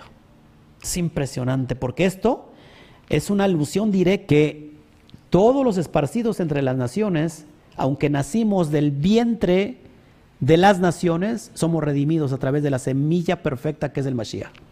¿No te parece impresionante esto? Impresionante. Bueno, tú puedes ver todos estos comentarios en los estudios que tenemos de esto ya a profundidad en, en el misterio del Bereshit. Tenemos tres episodios, tres capítulos y lo puedes tú descubrir en, mi página, en, mi, canal de YouTube y los puedes ver con calma. Aquí hablo de toda esta profundidad. ¿Cómo ven mis amados hermanos? Seguimos, seguimos. Seguimos, no se me duerman. Verso 3. Ya, ya, ya vimos quiénes son los escogidos. ¿Todos aquí? ¿Ya vimos, ya entendimos entonces? ¿Sí o no? ¿Sí o no? Leo una vez más el verso 2 para que lo entendamos, demos contexto. Y en la esperanza de la vida eterna, ya se los expliqué, la cual Elohim, que no miente, prometió desde antes de los principios de los siglos, está diciendo Pablo. Y le está diciendo a Israel, y yo soy Israel, tú eres Israel, bendito sea el Eterno. Verso 3, y a su debido tiempo manifestó su palabra por medio de la predicación que me fue encomendada por mandato de Elohim, nuestro Salvador. ¿Quién es nuestro Salvador? Eh, ¿Quién es el Melech Olam? El Padre Eterno. Usando, ojo, porque acá hay una alusión, se manifestó su palabra por medio de la predicación. Está haciendo una alusión directa a aquella palabra que se hizo carne, es decir, aquel Sadi que cumplió esa promesa a cabalidad, que es el Mashiach. ¿Todos aquí? Y ese es el salvoconducto. El salvoconducto es el Mashiach. A ver si me, si me lo agarra. El salvoconducto es el Mashiach. Pero el que salva es el Eterno, el Todopoderoso. ¿Sí? Y él usa el Mashiach. Por eso el, Juan, el libro de Juan que está escrito en un sistema Remetz, en un sistema, perdón, en, un, en una interpretación Derash o Drash, está diciendo que la palabra se manifestó.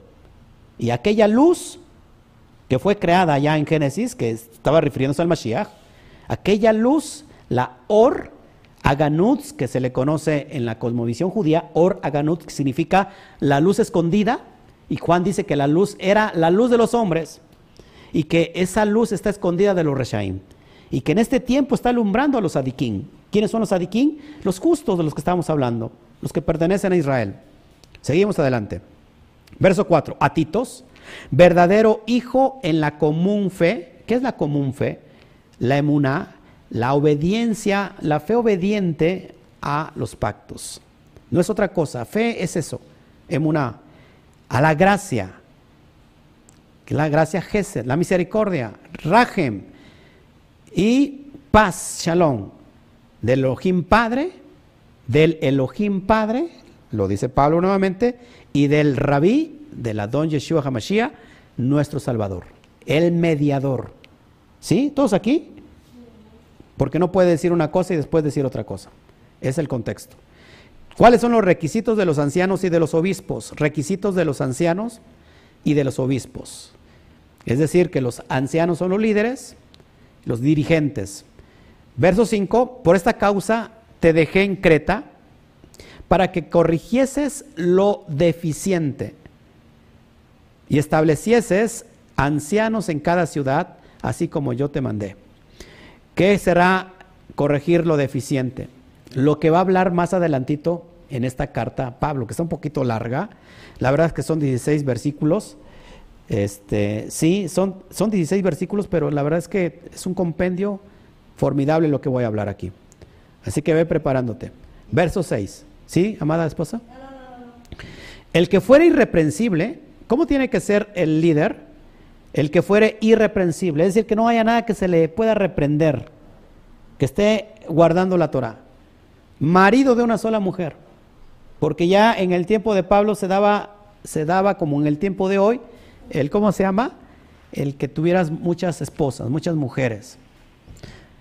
Y tenga hijos creyentes que no estén acusados de disolución ni de rebeldía. Bien importante que, curiosamente, muchos pastores enseñan bien a sus hijos, pero los hijos se, desorientan. Porque yo entiendo que los hijos tienen que tener un encuentro personal con el Eterno. Por eso nosotros tratamos por todos los medios de otorgarle más que la enseñanza de la Torah a nuestro hijo, el, el propio testimonio, nuestra propia conducta. Mi hijo ve cómo amo a su mamá y él toma ese patrón para que cuando esté con su esposa la va a amar de esa manera. Mi hijo, sabe cómo me, me, me conduzco delante de mi esposa y esa conducta la va a replicar. No sé si me explico. Mi esposa ve que no me ama mucho, pero eso no le va a interesar porque al padre no le interesa y también lo va a replicar. No es cierto, mi esposa me ama mucho. ¿Sí, todos aquí? Lo que ve en casa se va a reproducir. En este caso, por ejemplo, mis padres tienen cuántos años de casados? 53 años de casados. En realidad yo tengo 25, ya no entiendo nada. ya no entiendo, si tienen 53 años y yo tengo 25 años, pues a qué edad eh, nací, o sea, ya fue muy, ya fueron muy ancianitos cuando. Pero han estado juntos y esto para nos, para mí ha sido un testimonio y que se ha reproducido con ahora mi esposa, ¿no? Y apenas puedo con una suegra. Ahora imagínate que tuviéramos muchas suegras, como, como hoy los eh, que aquí la hermana conoce de esto, de los mormones, ¿no? de la denominación mormona, que hay personas que tienen muchas esposas, tienen su harem. yo me volvería loco por con tanta suegra. Seguimos adelante. Que no estén acusados de, de disolución y de rebeldía. Verso 7. Porque es necesario que el obispo, el líder, sea irreprensible, nuevamente, como administrador de Elohim, no soberbio, no iracundo, no dado al vino, no pedenciero, no codicioso de ganancias deshonestas. Ahí ya están los requisitos, mis amados hermanos.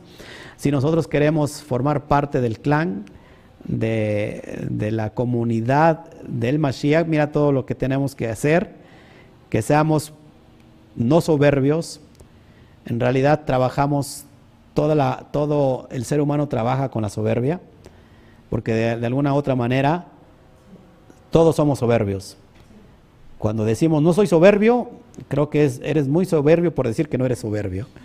De repente llevamos, podemos ir a la ira, pero dice Pablo también, eh, cuida que tu ira no vaya a, más lejos a cuestión de que no peques. No dado el vino, ¿qué significa esto? Es decir, que no sea borracho, porque Pablo le dice a Timoteo, toma vino por el malestar de tu estómago que tienes, porque el vino ayuda en cierta manera, pero que no seas piedra de tropiezo, es decir, que no seas borracho. Que, que, por ejemplo, que, que, ahorita que nosotros vamos a celebrar esta muet, que es tremenda para nosotros, tomamos vino, vino kosher, por supuesto. Pero, ojo, que si hay alguien, por ejemplo, ¿eh? si hay alguien en la mesa que es un nuevo hermano que está batallando con el alcohol, que está, estamos rescatándolo vía el eterno del alcoholismo, pues no vamos a hacer piedra de tropiezo y, tomar vino con este hermano que está ahí. No sé si me explico. No dado el vino, no pedenciero, es decir, no que se ande peleando con medio mundo, no codicioso de ganancias deshonestas. Tenemos que ser muy transparentes con las finanzas. Seguimos adelante. Verso 8. Sino hospedador, amante de lo bueno, sobrio, justo, santo, dueño de sí mismo es decir, que se controle a sí mismo. Si te controlas a ti mismo, controlas toda la tierra, todo lo que está a tu alrededor. Hospedador, porque acuérdense quién, quién es, quién fue el hospedador más grande de todos los hospedadores en toda la Torah. Abraham. Y recuerda, dice Pablo, que muchas veces no sabemos que podemos hospedar hasta ángeles. Es decir, ahí estuvo un ángel con nosotros, un, mensajeros, mensajeros de la Torah, ¿sí?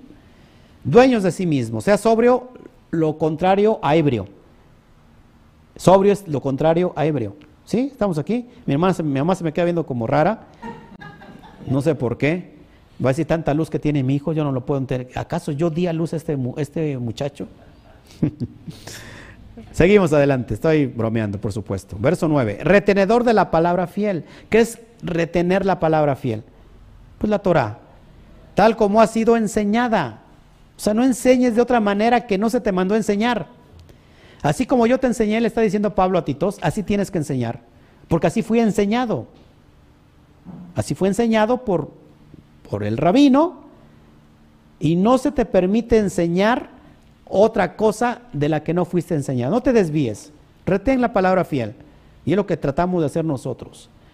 ¿Quién es nuestro maestro? El rabí Yeshua HaMashiach. ¿Cuál es nuestro fundamento? La Torah. Para que, dice, para que también puedas exhortar con sana enseñanza y convencer a los que contradicen.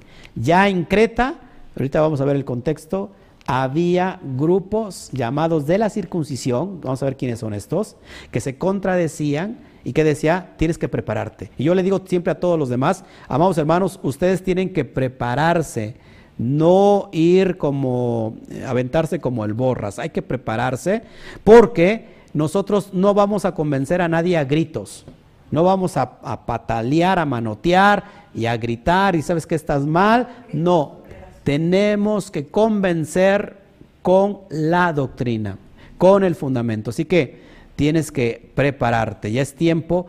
¿Cómo me preparo? Enseñando en tu casa como varón, siendo tú la cabeza, el cohen de tu casa, enseñando a tu mujer. Y, y después ve a los demás. Primero te tiene que alumbrar a ti. La Torah se come, se interioriza y una vez interiorizada se tiene que llevar la luz a, los demás. Verso 10, está interesante la carta, la verdad que a mí me, me interesa mucho. Porque hay, dice, porque hay aún muchos contumaces, habladores de vanidades y engañadores, mayormente los de la circuncisión. Nuevamente, hablando de la circuncisión, parece que Pablo está diciéndole a los que se circuncidan, contumaces, vanidosos y mentirosos y todo lo que termine en osos. Pero Pablo está hablando en un contexto que te, te lo voy a enseñar. ¿Quiénes son? Dice, mayormente los de la circuncisión. Ojo, no está criticando la circuncisión porque la circuncisión es un pacto, es una mitzvah eterna. Vamos a ver a qué grupo está, está, está criticando y para eso te tengo que enseñar el fundamento de que hay dos grupos que se mencionan. El grupo de la circuncisión, o bien eh, son Yehudá, los Yehudim, son los judíos, pero aquí hace referencia a los prosélitos. ¿Qué son los prosélitos? Ex gentiles convertidos al judaísmo por medio de la alajá rabínica, vigente en ese momento en el primer siglo. Y esta alajá, ojo, este rito no tiene nada que ver con la circuncisión de la Torah, que quede bien claro, porque vamos a ver el contexto que Pablo le hablaba a los filipenses y mencionó este grupo y dijo, estos perros mutiladores del cuerpo, la circuncisión no es una mutilación, para empezar. Por eso a Pablo se le malentiende y se le menciona y se le comprende como un hereje por el pueblo judío, pero en realidad no es un hereje. Está hablando en contra de este grupo de prosélitos, para que me entiendas, en el tiempo de hoy, ¿cómo lo podemos entender? Es como cuando alguien en Latinoamérica se va al, país de los sueños, al país donde se cumplen todos tus sueños, que es Estados Unidos. Realmente este latino se va a Estados Unidos y regresa hablando inglés. Y tú le hablas en español, dice, no, speaking Spanish, yo puro speaking English. Y regresa aunque es moreno, regresa güero. ¿Cómo le hizo? Pues se pintó, se eh, pintó el pelo de güero, de rubio, y se cree más gringo que los gringos. Y se cree más percibidor de los, de los que se van a Estados Unidos de una manera, pues a lo mejor ilegal, y son más duros, más críticos que los propios, ojo, eh, que los propios gringos. Es más, se vuelven más racistas que el propio racista. Y digo que no todos los gringos son racistas, ¿eh? dicho sea de paso. Ojo aquí. Estos esgentiles prosélitos son aquellos que se han convertido al judaísmo por los 18 pasos de Shammai. Y vamos a ver esto, es bien importante. Yo sé que a lo mejor es largo el estudio, pero creo que es interesante. Y el grupo de la incircuncisión, que eran aquellos esparcidos, la casa de Israel, que no, que habían perdido la, el pacto y por supuesto perdieron la circuncisión. O sea que aquí hay dos conceptos. El grupo de la circuncisión y el grupo de la incircuncisión. ¿Y cómo, y cómo sé esto? Bueno, pues te tengo que llevar a Gálatas 2.7. Fíjate lo que dice. Gálatas 2.7 te habla del contexto que te quiero enseñar.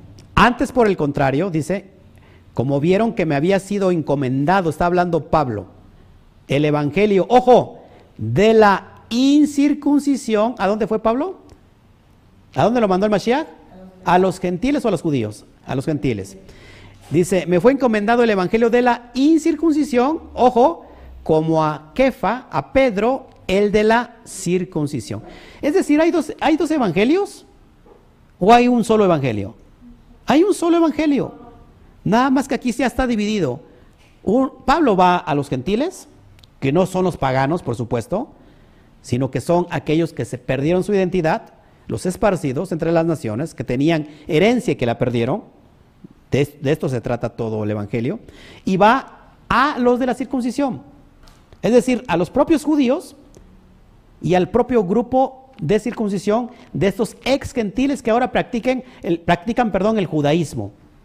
En este tiempo se llama el judaísmo eh, ortodoxo o rabínico. Son aquellos, ojo, que le han dado la espalda inclusive al propio Mashiach y que hoy han dejado de creer en el Mashiach y que están esperando como el otro pueblo al, al Mesías. Se visten como judíos, hablan como judíos, algunos se dejan sus peyot largos y no son judíos, pero son prosélitos y son más eh, duros que los propios judíos. Y critican muy fuerte a qué? A nosotros que nos vestimos como paganos, como gentiles. ¿Sí? Acuérdense que el hábito no hace al monje. Seguimos. Hay otro texto para enseñarte esto. Gálatas 2.12. Fíjense, pues antes que viniesen algunos de parte de Jacob, ¿quién es Jacob? Apúntalo por favor. Santiago. Santiago, el hermano menor del rabí Yeshua HaMashiach, el que se queda a cargo del movimiento. En el primer concilio que se da de la comunidad hebrea en el año 50, y nos relata el texto de Hechos de los Emisarios, capítulo 15. Pues antes que viniesen algunos de parte de Jacob, dice, comía con los gentiles, está hablando de Pedro.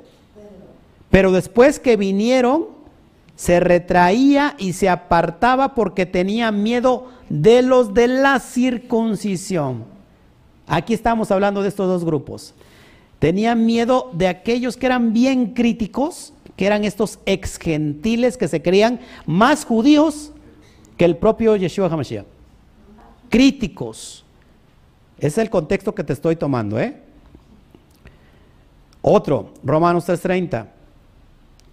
Porque el Eterno es uno, Shema, y Él justificará, ojo, por la fe, por la emuná, a los de la circuncisión y por medio de la emuná a los de la incircuncisión. Ahí está el contexto que te quiero enseñar. Dos grupos.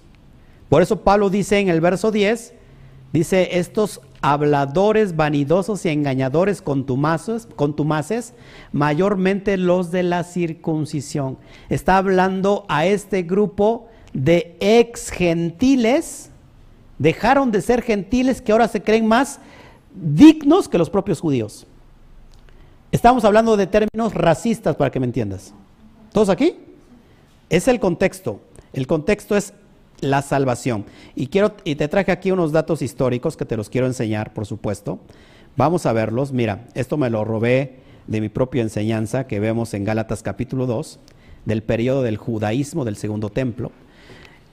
¿Qué pasa, qué pasa con todos esos contextos del, grupo de los gentiles, el grupo de los judíos? De hecho, la palabra griego, porque en el capítulo 2 de, de Gálatas dice que habla de Tito, dice Pablo que aún Tito, aún siendo griego, los de la circuncisión lo obligaban a circuncidarse. Y él no se circuncidó. No está hablando de que él no está obedeciendo los pactos. Ojo aquí, es bien importante.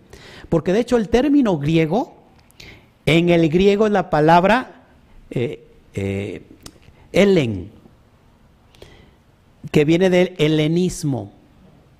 Es decir, que estos griegos, ojo mis amados hermanos, estos griegos no eran tan griegos, sino que era un concepto para llamar a la casa de Israel que había perdido su identidad. Griegos, es decir, que se habían helenizado. Y la palabra gentil en el griego es etnos. Etnos, que viene la palabra etnia, que significa naciones. Ojo aquí, porque es bien importante. Entonces, en el tiempo alrededor del, del tiempo de los macabeos, esto es decir, en el 400 antes del Mashiach, dominaba el imperio griego y esto era dirigido por Alejandro Magno. Recuerda que Alejandro Magno impuso toda su cultura en todas las comunidades y todas las, naciones que había él conquistado y, y, asimiló a la mayor parte de Israel, aún en el propio Jerusalén. Esto es bien importante, ojo, porque ahí donde yo te quiero enseñar. Fíjense, Alejandro llegó a establecer 37 comunidades judías que abrazaron el helenismo. En Jerusalén, 37 comunidades judías. Después de la muerte de Alejandro le sucede Antíoco Epifanes y él quiso contra, eh, controlar al pueblo judío y prohibió la circuncisión y las fiestas. Esto ya viene desde antes. ¿Qué prohibió? ¿Qué prohibió Antíoco? Que se creía el propio Zeus prohibió la circuncisión, so pena de muerte, y prohibió todas las moadín que hoy nosotros estamos celebrando. ¿A qué te parece esto? ¿Quién te dice la circuncisión ya no? ¿Quién te dice estas fiestas no son mías? Vamos a celebrar Navidad, Año Nuevo, Día de las Madres, Día del Padre, Día del Perro, Día del Abuelo. ¿Eh? ¿Quién, quién, te, dice esto? Bueno, pues toda la, la Roma y está ocupando el mismo eh, el mismo propósito de Antíoco Epífanes, que se volteó en contra del pueblo judío. Además, los judíos, fíjense, ¿por qué, ¿cuál es el contexto de la circuncisión? Que cuando los judíos, los jóvenes sobre todo, entraban a los gimnasios de aquella época, porque ¿qué dejó el helenismo en, en Judea, en Jerusalén? Pues dejó los gimnasios romanos, dejó los teatros romanos, eso es lo que dejó, lo que dejó Alejandro, porque recuerda que él quiso traer una asimilación completa que después Roma asimiló porque el, concepto era griego. Entonces, cuando un judío joven entraba a un gimnasio, en aquella época lo hacían desnudo. ¿Se acuerdan por qué ya les he mencionado esto? Porque había un grupo eh, muy, muy fuerte dentro del, del, movimiento de los judíos llamado los celotes. Los celotes eh, traían bajo sus prendas una sica, una daga en forma de circular llamada sica, de viene la palabra sicarios, que mataban a cuanto romanos se encontraban. Era un, pueblo extrem, era, un movimiento extremista, ¿no? Como hoy en el, en el pueblo islam, en el islam es que hay grupos extremistas que, que son aquellos que te, te, dan un bombazo, ¿no? Te ponen ahí una bomba. Bueno, así era, era el grupo de los celotes, era un grupo judío, y si, y cómo sabía ¿Cómo sabía aquel, eh, en ese momento, aquel soldado romano, si no era celote? ¿Y qué tal si entraba y mataba ahí dentro del gimnasio? Pues tenían que entrar desnudos. ¿Qué se les notaba en primer lugar a los jóvenes que estaban desnudos? Pues la circuncisión. Entonces, para los griegos esto era qué? Era una abominación hacia la belleza del cuerpo humano. De hecho, acuérdate que todas las esculturas griegas nos hablan de los desnudos, tanto de mujeres como de hombres, de hombres, perdón, como, como una eh, una exaltación a la belleza del cuerpo humano. Cuando los jóvenes recibían la crítica de que tenían la circuncisión, el bullying, lo que conocemos hoy como bullying, ¿qué hacían los jóvenes? Ojo, se retrocedían la circuncisión. Por eso Pablo habla en el contexto de la circuncisión de estos ritos que se estaban dando por los 18 pasos de Shammai, que decía qué clase de circuncisión era. Era una, circuncisión tan grande que no hubiera la posibilidad de que el joven o la persona se la revertiera. Y eso Pablo le llamaba mutilación. Y lo que lo hacían les llamaba perros mutiladores del cuerpo. Pablo no está hablando en contra de la circuncisión. Pablo está hablando del proceso que no tiene nada que ver con, el, con la circuncisión de la Torah. Sigo adelante. Ya hasta me estoy enojando, no sé por qué. Me apasionó mucho. Entonces muchos de los judíos de aquella época se hicieron cirugías para revertir la circuncisión. Y para evitar esto, las circuncisiones que hacían eran tan grandes para ya no poder revertirla. Imagínate, eso ya es es que feo se veía eso. Y Pablo decía, ¿sabes qué? No, no, no. Si fuiste llamado, ojo, si fuiste llamado griego, no te circuncides. Si fuiste llamado judío, quédate como estás. ¿Qué está diciendo Pablo? Que no te circuncides. No, si fuiste llamado siendo griego, siendo un, un escogido, alguien que tenía, perdón, alguien que tenía identidad, que perdió la herencia, si tú eres uno que pertenece a la casa de Israel, no te vuelvas al judaísmo que estaban practicando en ese momento estos prosélitos. Es decir, todo es el contexto en contexto de la salvación. ¿Todos aquí? Es decir, si tú fuiste llamado siendo un gentil, un griego, pasa primero por lo que determinó el concilio del 50, que es solamente guardar cuatro cosas porque cada Shabbat vas a escuchar la Torah y una vez que se circuncide tu corazón, podrás circuncidar el prepucio. ¿Sí? Déjame tomar agua que se me está secando aquí mi garganta. contexto de la salvación. En esta época había dos dinastías judías bien importantes estos, más influyentes en la vida política de Israel, la dinastía de Onías y la dinastía de Tobías. Onías estaba en contra de la asimilación helenista, este le conocemos como la dinastía de Tobías a favor de los griegos. Llegó un momento de tal asimilación, mis amados hermanos, que ya los propios judíos eran más griegos que los griegos. De hecho, la traducción, la Septuaginta, el Tanaj hebreo, traducido al griego, se debió ¿Acaso porque los griegos querían conocer la Biblia que habla de los pactos de Israel? No, porque había una comunidad grande de judíos que se habían asimilado tanto que habían perdido inclusive hasta el idioma hebreo. Y hoy hablaban griego. Por ellos, en Alejandría, Alejandría es una, estada, es una ciudad de Egipto, donde una gran comunidad de judíos fue llevada por Alejandro Magno para que poblara esa, esa, comunidad llamada Alejandría, por eso se llama Alejandría de Alejandro. Y eso fue en el 250 antes de Cristo, antes del Mashiach, que se manda a traducir la Biblia hebrea al griego, conocida como la Septuaginta, porque fueron 70, 70 judíos que lo hicieron, 72 judíos. Escribas de la Torah que, que transcribieron el Tanaj hebreo al griego. No por griegos, sino por estos griegos que, se que eran judíos o que eran bien israelitas que se habían asimilado, a tal manera que le llamaban griegos. ¿Todos aquí?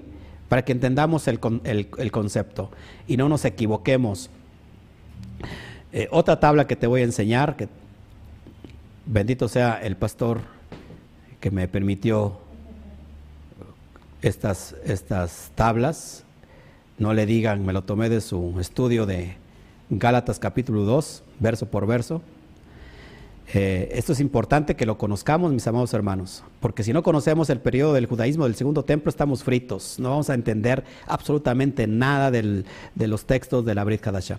Entonces, a partir de ese momento, el judaísmo que se había considerado bastante monolítico comenzó a dividirse. Y se empiezan a crear sectas. Fíjense, habían los llamados judíos helenistas o judíos griegos, lo que te acabo de mencionar los judíos helenistas o judíos griegos. Estos pensaban que había una forma de reconciliar la Torah con el helenismo. Hágame usted el reverendísimo favor. Ellos decían, ¿saben qué? Vamos a poder, yo creo que se puede conciliar la Torah desde, desde una mirada filosófica. Es como si ahorita quisiéramos conciliar la Torah con el, el escrito de, del apóstol, ¿qué, le viene en la cabeza? Del apóstol este, Guillermo Maldonado y de la profetisa Ana Méndez. ¿Cómo vamos a conciliar eso? Yo digo profetiza. Es impresionante esto, ¿no? Bueno, en ese momento se estaba pensando eso. Otros se separaron de ese movimiento y fueron llamados los Perushim. La palabra Perushim viene de la palabra hebrea Parush. Parush significa fariseo. ¿Y qué, significa Parush? El que se separa, o los que se separan, los Parushim. Y de aquí surgen los fariseos. Así que, amados hermanos, los fariseos no todos son hipócritas.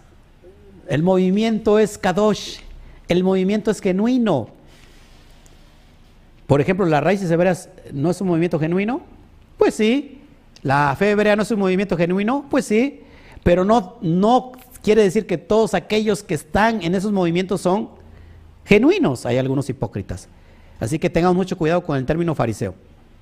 Tan solo de estas sectas se encuentran siete diferentes entre sí. Yo me voy más allá, hasta doce diferentes sectas de fariseos, no solamente una. Recuerda que estas sectas dependían estos grupos fariseos dependían de dos movimientos, el movimiento de dos escuelas, de dos yeshivot, la de Gilel y, de Shammai. Eso es bien importante.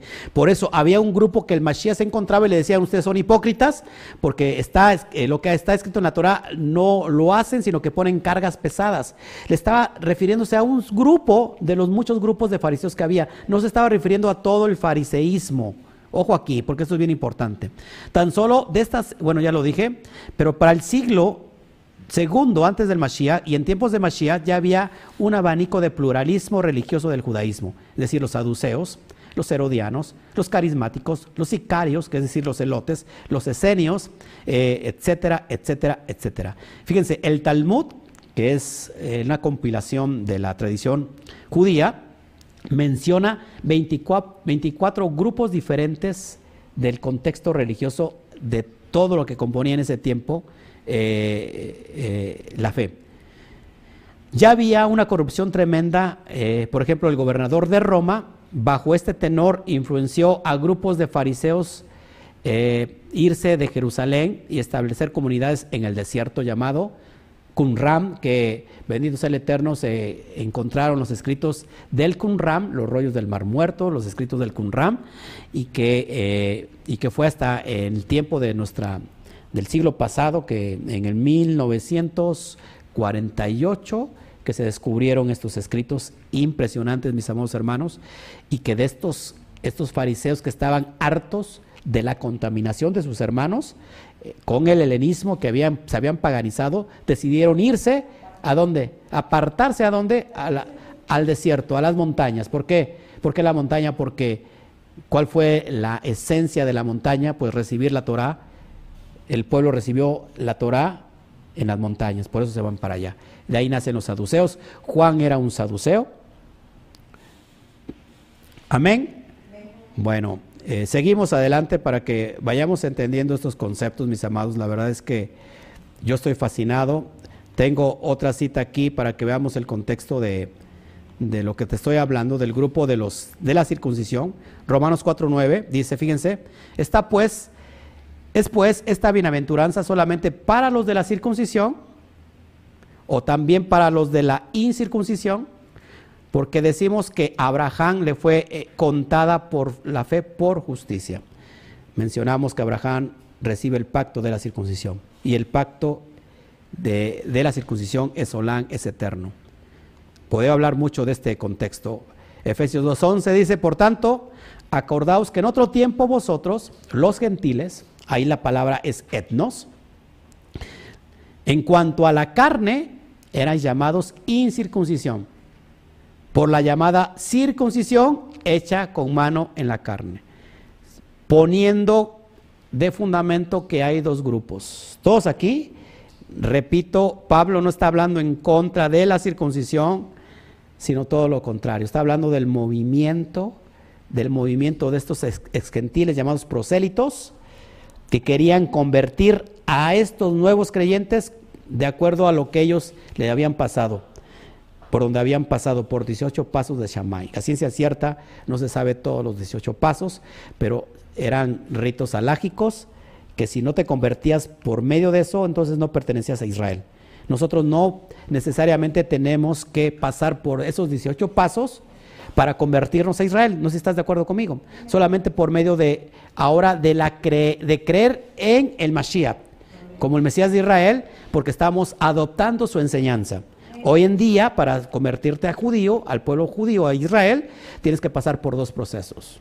Es decir, la inmersión, que es la, la tevilá, y el proceso de la brit la circuncisión, para los varones para que te conviertas a Israel. Nosotros hacemos inmersión ahora en nombre de un rabino, porque el rabino en, cuestión hoy en día te, extiende una, una, ¿cómo se llama?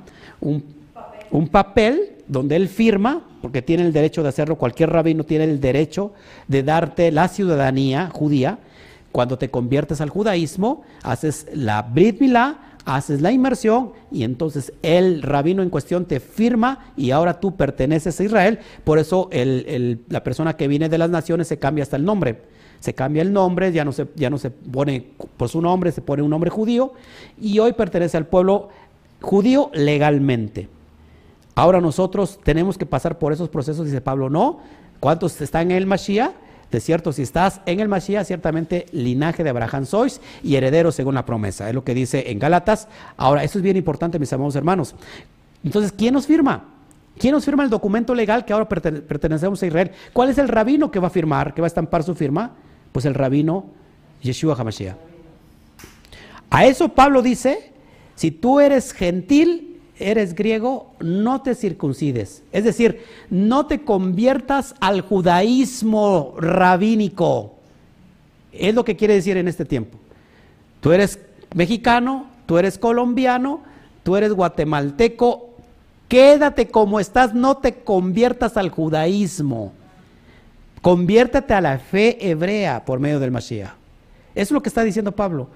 Pablo no está diciendo no te circuncides. Porque estamos hablando del concepto de dos grupos, grupo de la circuncisión y la circuncisión. Y bueno, ahí ves en pantalla tres estudios completos, circuncisión, como sería el de Pacto 1, 2 y 3 lo encuentras también en mi canal y hay abundo sobre el tema porque hay personas que hasta el día de hoy están diciendo que la circuncisión ya no, que ya no, porque Pablo dijo que ya no. Gálatas 5 dice, si yo aún predico la circuncisión, ¿por qué, por qué me persiguen? Y también puedes ver el, estudio de Gálatas capítulo 5. Invité a Pablo ese día a la, a la comunidad. Eh, esencialmente vino su espíritu y nos habló y le preguntamos, oye Pablo, ¿estás en contra de la circuncisión? Si no, aquí mismo te apedreamos.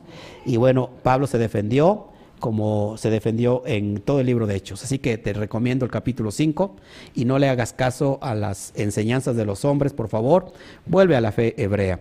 Seguimos adelante, ya vamos a terminar. Verso 11, a los cuales es preciso tapar la boca, a estos contumaces, hay que taparles la boca, y no solamente con un cubreboca, sino con la con la verdad. Dice, porque transforman casas enteras. Eso ya hablé en, hace ocho días, hace 15 días. Casas enteras, enseñando por ganancia deshonesta lo que conviene. Estaban sacando dinero, esos contumaces. Dejaban a la oveja toda desvalijada. Verso 12, uno de ellos, su propio profeta. Acuérdate que los cretenses son conocidos por mentirosos. Eh, no todos, lógico. Dice uno de ellos, su propio profeta, ¿quién será, quién será su propio profeta? Dijo, los cretenses siempre mentirosos, eh, ¿qué dice? Malas bestias, glotones y, y ociosos. ¿Quién era este? Bueno, los que no conocen a Epiménides de Noxos, o de Festo, o de Creta, es un filósofo y poeta griego del siglo V del siglo, perdón, sexto antes del Mashiach, antes del Mashiach, y este era considerado como un profeta. Se cree que Epiménides también fue profeta en Esparta, donde hizo gran énfasis en sus predicciones en materia militar. En el mundo antiguo de, los cretenses eran conocidos por su avaricia y otras cualidades negativas, como dijo uno de sus propios profetas, eh, Epiménides de Noxos, a partir de la afirmación de que la tumba de Zeus estaba en su isla, los cretenses adquirieron la reputación de ser siempre mentirosos y, lo que menciona Pablo, ese es el contexto. Eh, dicen que este hombre vivió 150 años alejado en una gruta. 150 años vivió. Bueno, es lo que hace mención Pablo de esto. Verso 13, este testimonio es verdadero, está diciendo Pablo, por tanto, repréndelos duramente para que sean sanos en la fe, para que haya una sanidad en la emuná, en la obediencia, y es lo que estoy haciendo yo ahorita. Verso 14, no atendiendo a fábulas judaicas, ya lo he hablado, ni a mandamientos de hombres que se apartan de la verdad.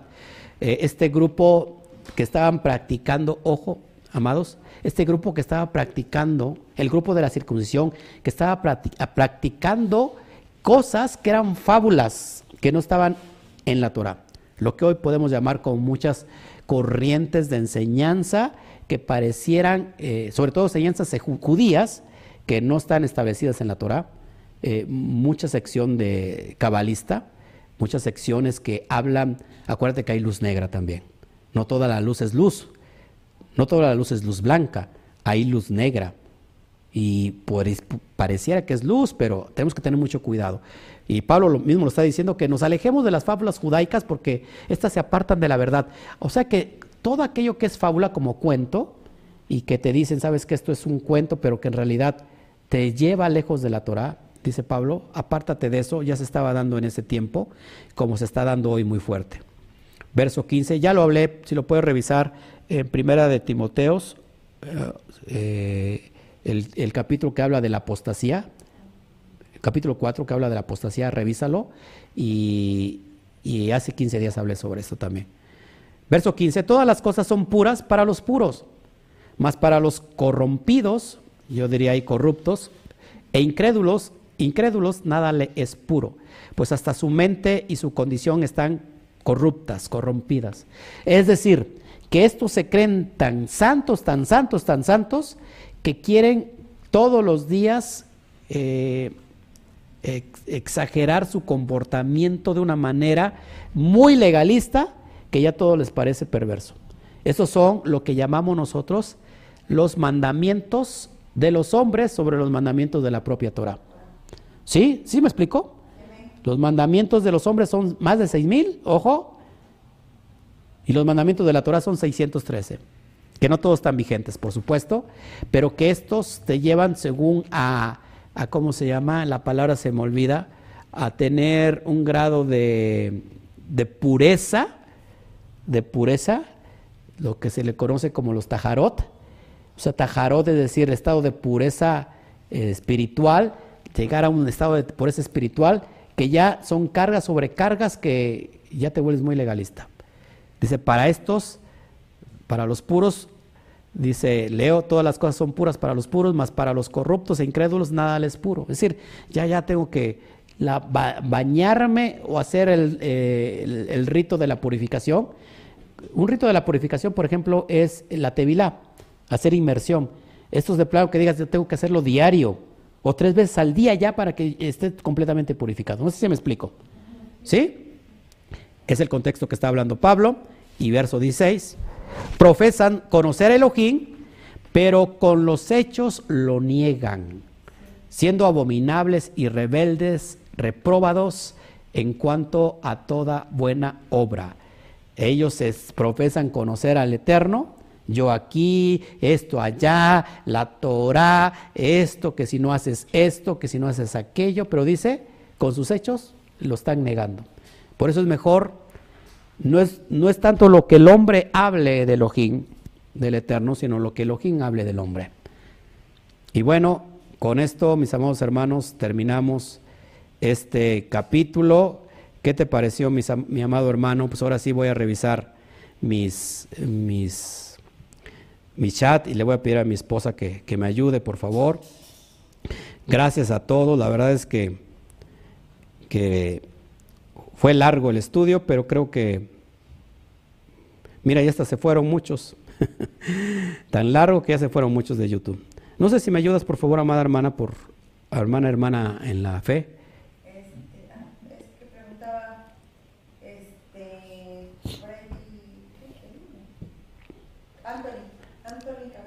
¿Qué preguntaba? que si era malo este, ir al gimnasio. ¿Que si es malo ir al gimnasio? No. No, no es malo ir al gimnasio. Eh, si tú lo tomas como un acto de, egoísmo y que digan, ay, mira que tenga yo un cuerpazo y que todo el mundo me desee, pues lógico, creo que estás equivocado. Pues si lo, haces como un concepto de, oxigenar a tu cuerpo, de, que tu cuerpo no se oxide, porque acuerden que el cuerpo se oxida. De que de adquirir los beneficios del ejercicio, pues adelante, se va a sentir bien. No descuides, lógico, la Torah. Amén. ¿Quién más? A ver, por favor, preguntas. Que bueno, que Santiago, que cómo podía bajar tu estudio, pero el de ayer, Santiago ajá, Cruz Díaz. Cruz Díaz. ¿Cómo puedes bajar mi estudio? Mira, lo que pasa que este, eh, yo, te lo, yo te lo puedo compartir, pero tienes que tener una cuenta de correo electrónico para que lo bajes, porque como son muchos megas, lo puedas tú bajar en tu dispositivo y lo tengas ahí, porque se puede, se puede por unas, este, por YouTube se puede hacer, pero son plataformas de paga. Pero yo te lo puedo hacer sin, sin ningún, ningún problema, te lo puedo pasar. Este.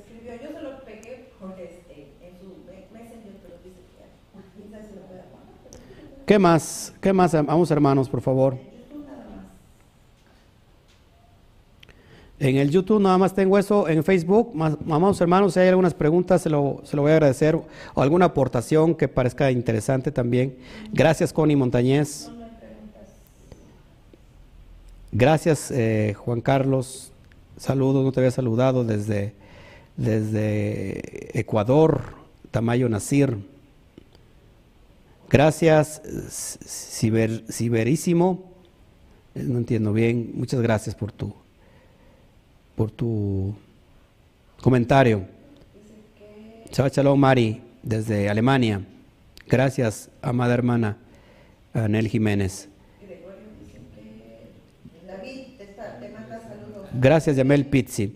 Me manda saludos Davidcito, el Melec David, eh, y saludamos a Gregorio, a David. Ya pronto nos vamos a congregar. Quiero ver a Davidcito y quiero ver sobre todo al nuevecito, al bebecito. Así que les, extrañamos demasiado. Gracias. Gracias a todos. eh, gracias, María Vargas. Gracias, gracias. La verdad agradezco mucho tu comentario y nos alienta a seguir a- aprendiendo y enseñando cada día más. Gracias, María. María Vargas, me gustaría saber dónde nos escribes. Reina Contreras, Seba Chalón, estoy saludando a aquellos que no saludé al principio. Gracias, Rose, Seba Shalom, Josefina Rojas, gracias. Noel Vilches, desde Nicaragua, abrazos, Noel Vilches. Ok, pues, ¿qué más, por favor, si hay comentarios? ¿Alguna comida especial? Dice la Altagracia, ¿para qué? ¿Para qué? Altagracia, eh, si al- alguna comida especial me, me- me imagino que es para eh, John Teruá. Este, pues hay un ceder, si quieres te lo comparto, pero ese ceder es para celebrar eh, el año nuevo judío, que es Rosh Hashanah. Eh, pero los ingredientes que usan eh, es de mucha, mucha importancia porque conecta con la Torah, con simbolismo con la Torah. Si, eh, puedes hacer cualquier cena, sobre todo que sea kosher, por supuesto, todo, todo que sea kosher, y, y hay algunos ingredientes especiales, te lo comparto. Eh, Altagracia, por favor, yo te lo hago llegar, ¿cómo no? A ver, eh, Ramón Hernández, gracias. Gracias por la profundidad de Bereshit. Así es, este, así es, Ramón Hernández. Qué bueno que te gustó. Jorge Pedraza, bendiciones. Ok, gracias, Jorge Pedraza. ¿De dónde nos escribes? ¿De dónde nos escribes, Jorge Pedraza? Ney Cervantes, Shabbat Shalom, amada hermana. Gracias, gracias por sus estudios. Realmente es que, que todo, todo, todo esto se lo lleva el Eterno. La verdad es que nosotros no somos, solamente somos portadores de un mensaje que, que le pertenece a Él, pero que nos llega. Gracias, gracias a todos. Dice, y más... Ok, sí, el americano, dice aquí Raimundo Mora, que está allá, y es noble, el verdadero americano. Eh, pero el mexicano ilegal es miserable, ojo, eh, lo que está diciendo. Raimundo Mora este, está en Estados Unidos. No significa que todos los ilegales sean así, ¿no? Pero normalmente este, algunos sí se les eleva mucho el ego.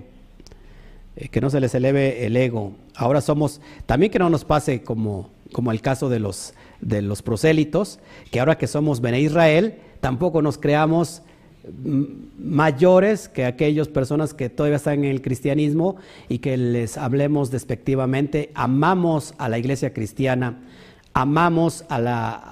Cuando, digo esto, cuando digo esto me refiero, lógico, a, todo, a todos los hermanos que están ahí, porque en algún momento van a salir como salimos nosotros y el Eterno les va a hablar.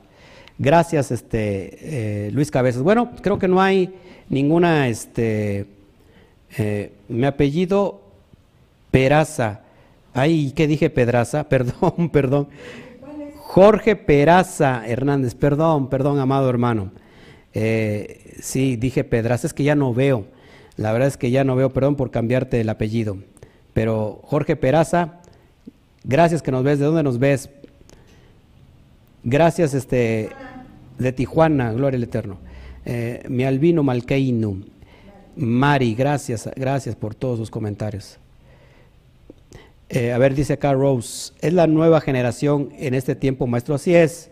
Una nueva generación se está despertando, se está levantando y que sin duda tú y yo pertenecemos a esta nueva generación. Así que somos ese Efraín que estaba, eh, que está profetizando, eh, ¿cómo se llama? tantas, tantas citas que tengo a la mente. Este, Ezequiel capítulo 37 que habla de los huesos secos, de ese valle de huesos secos.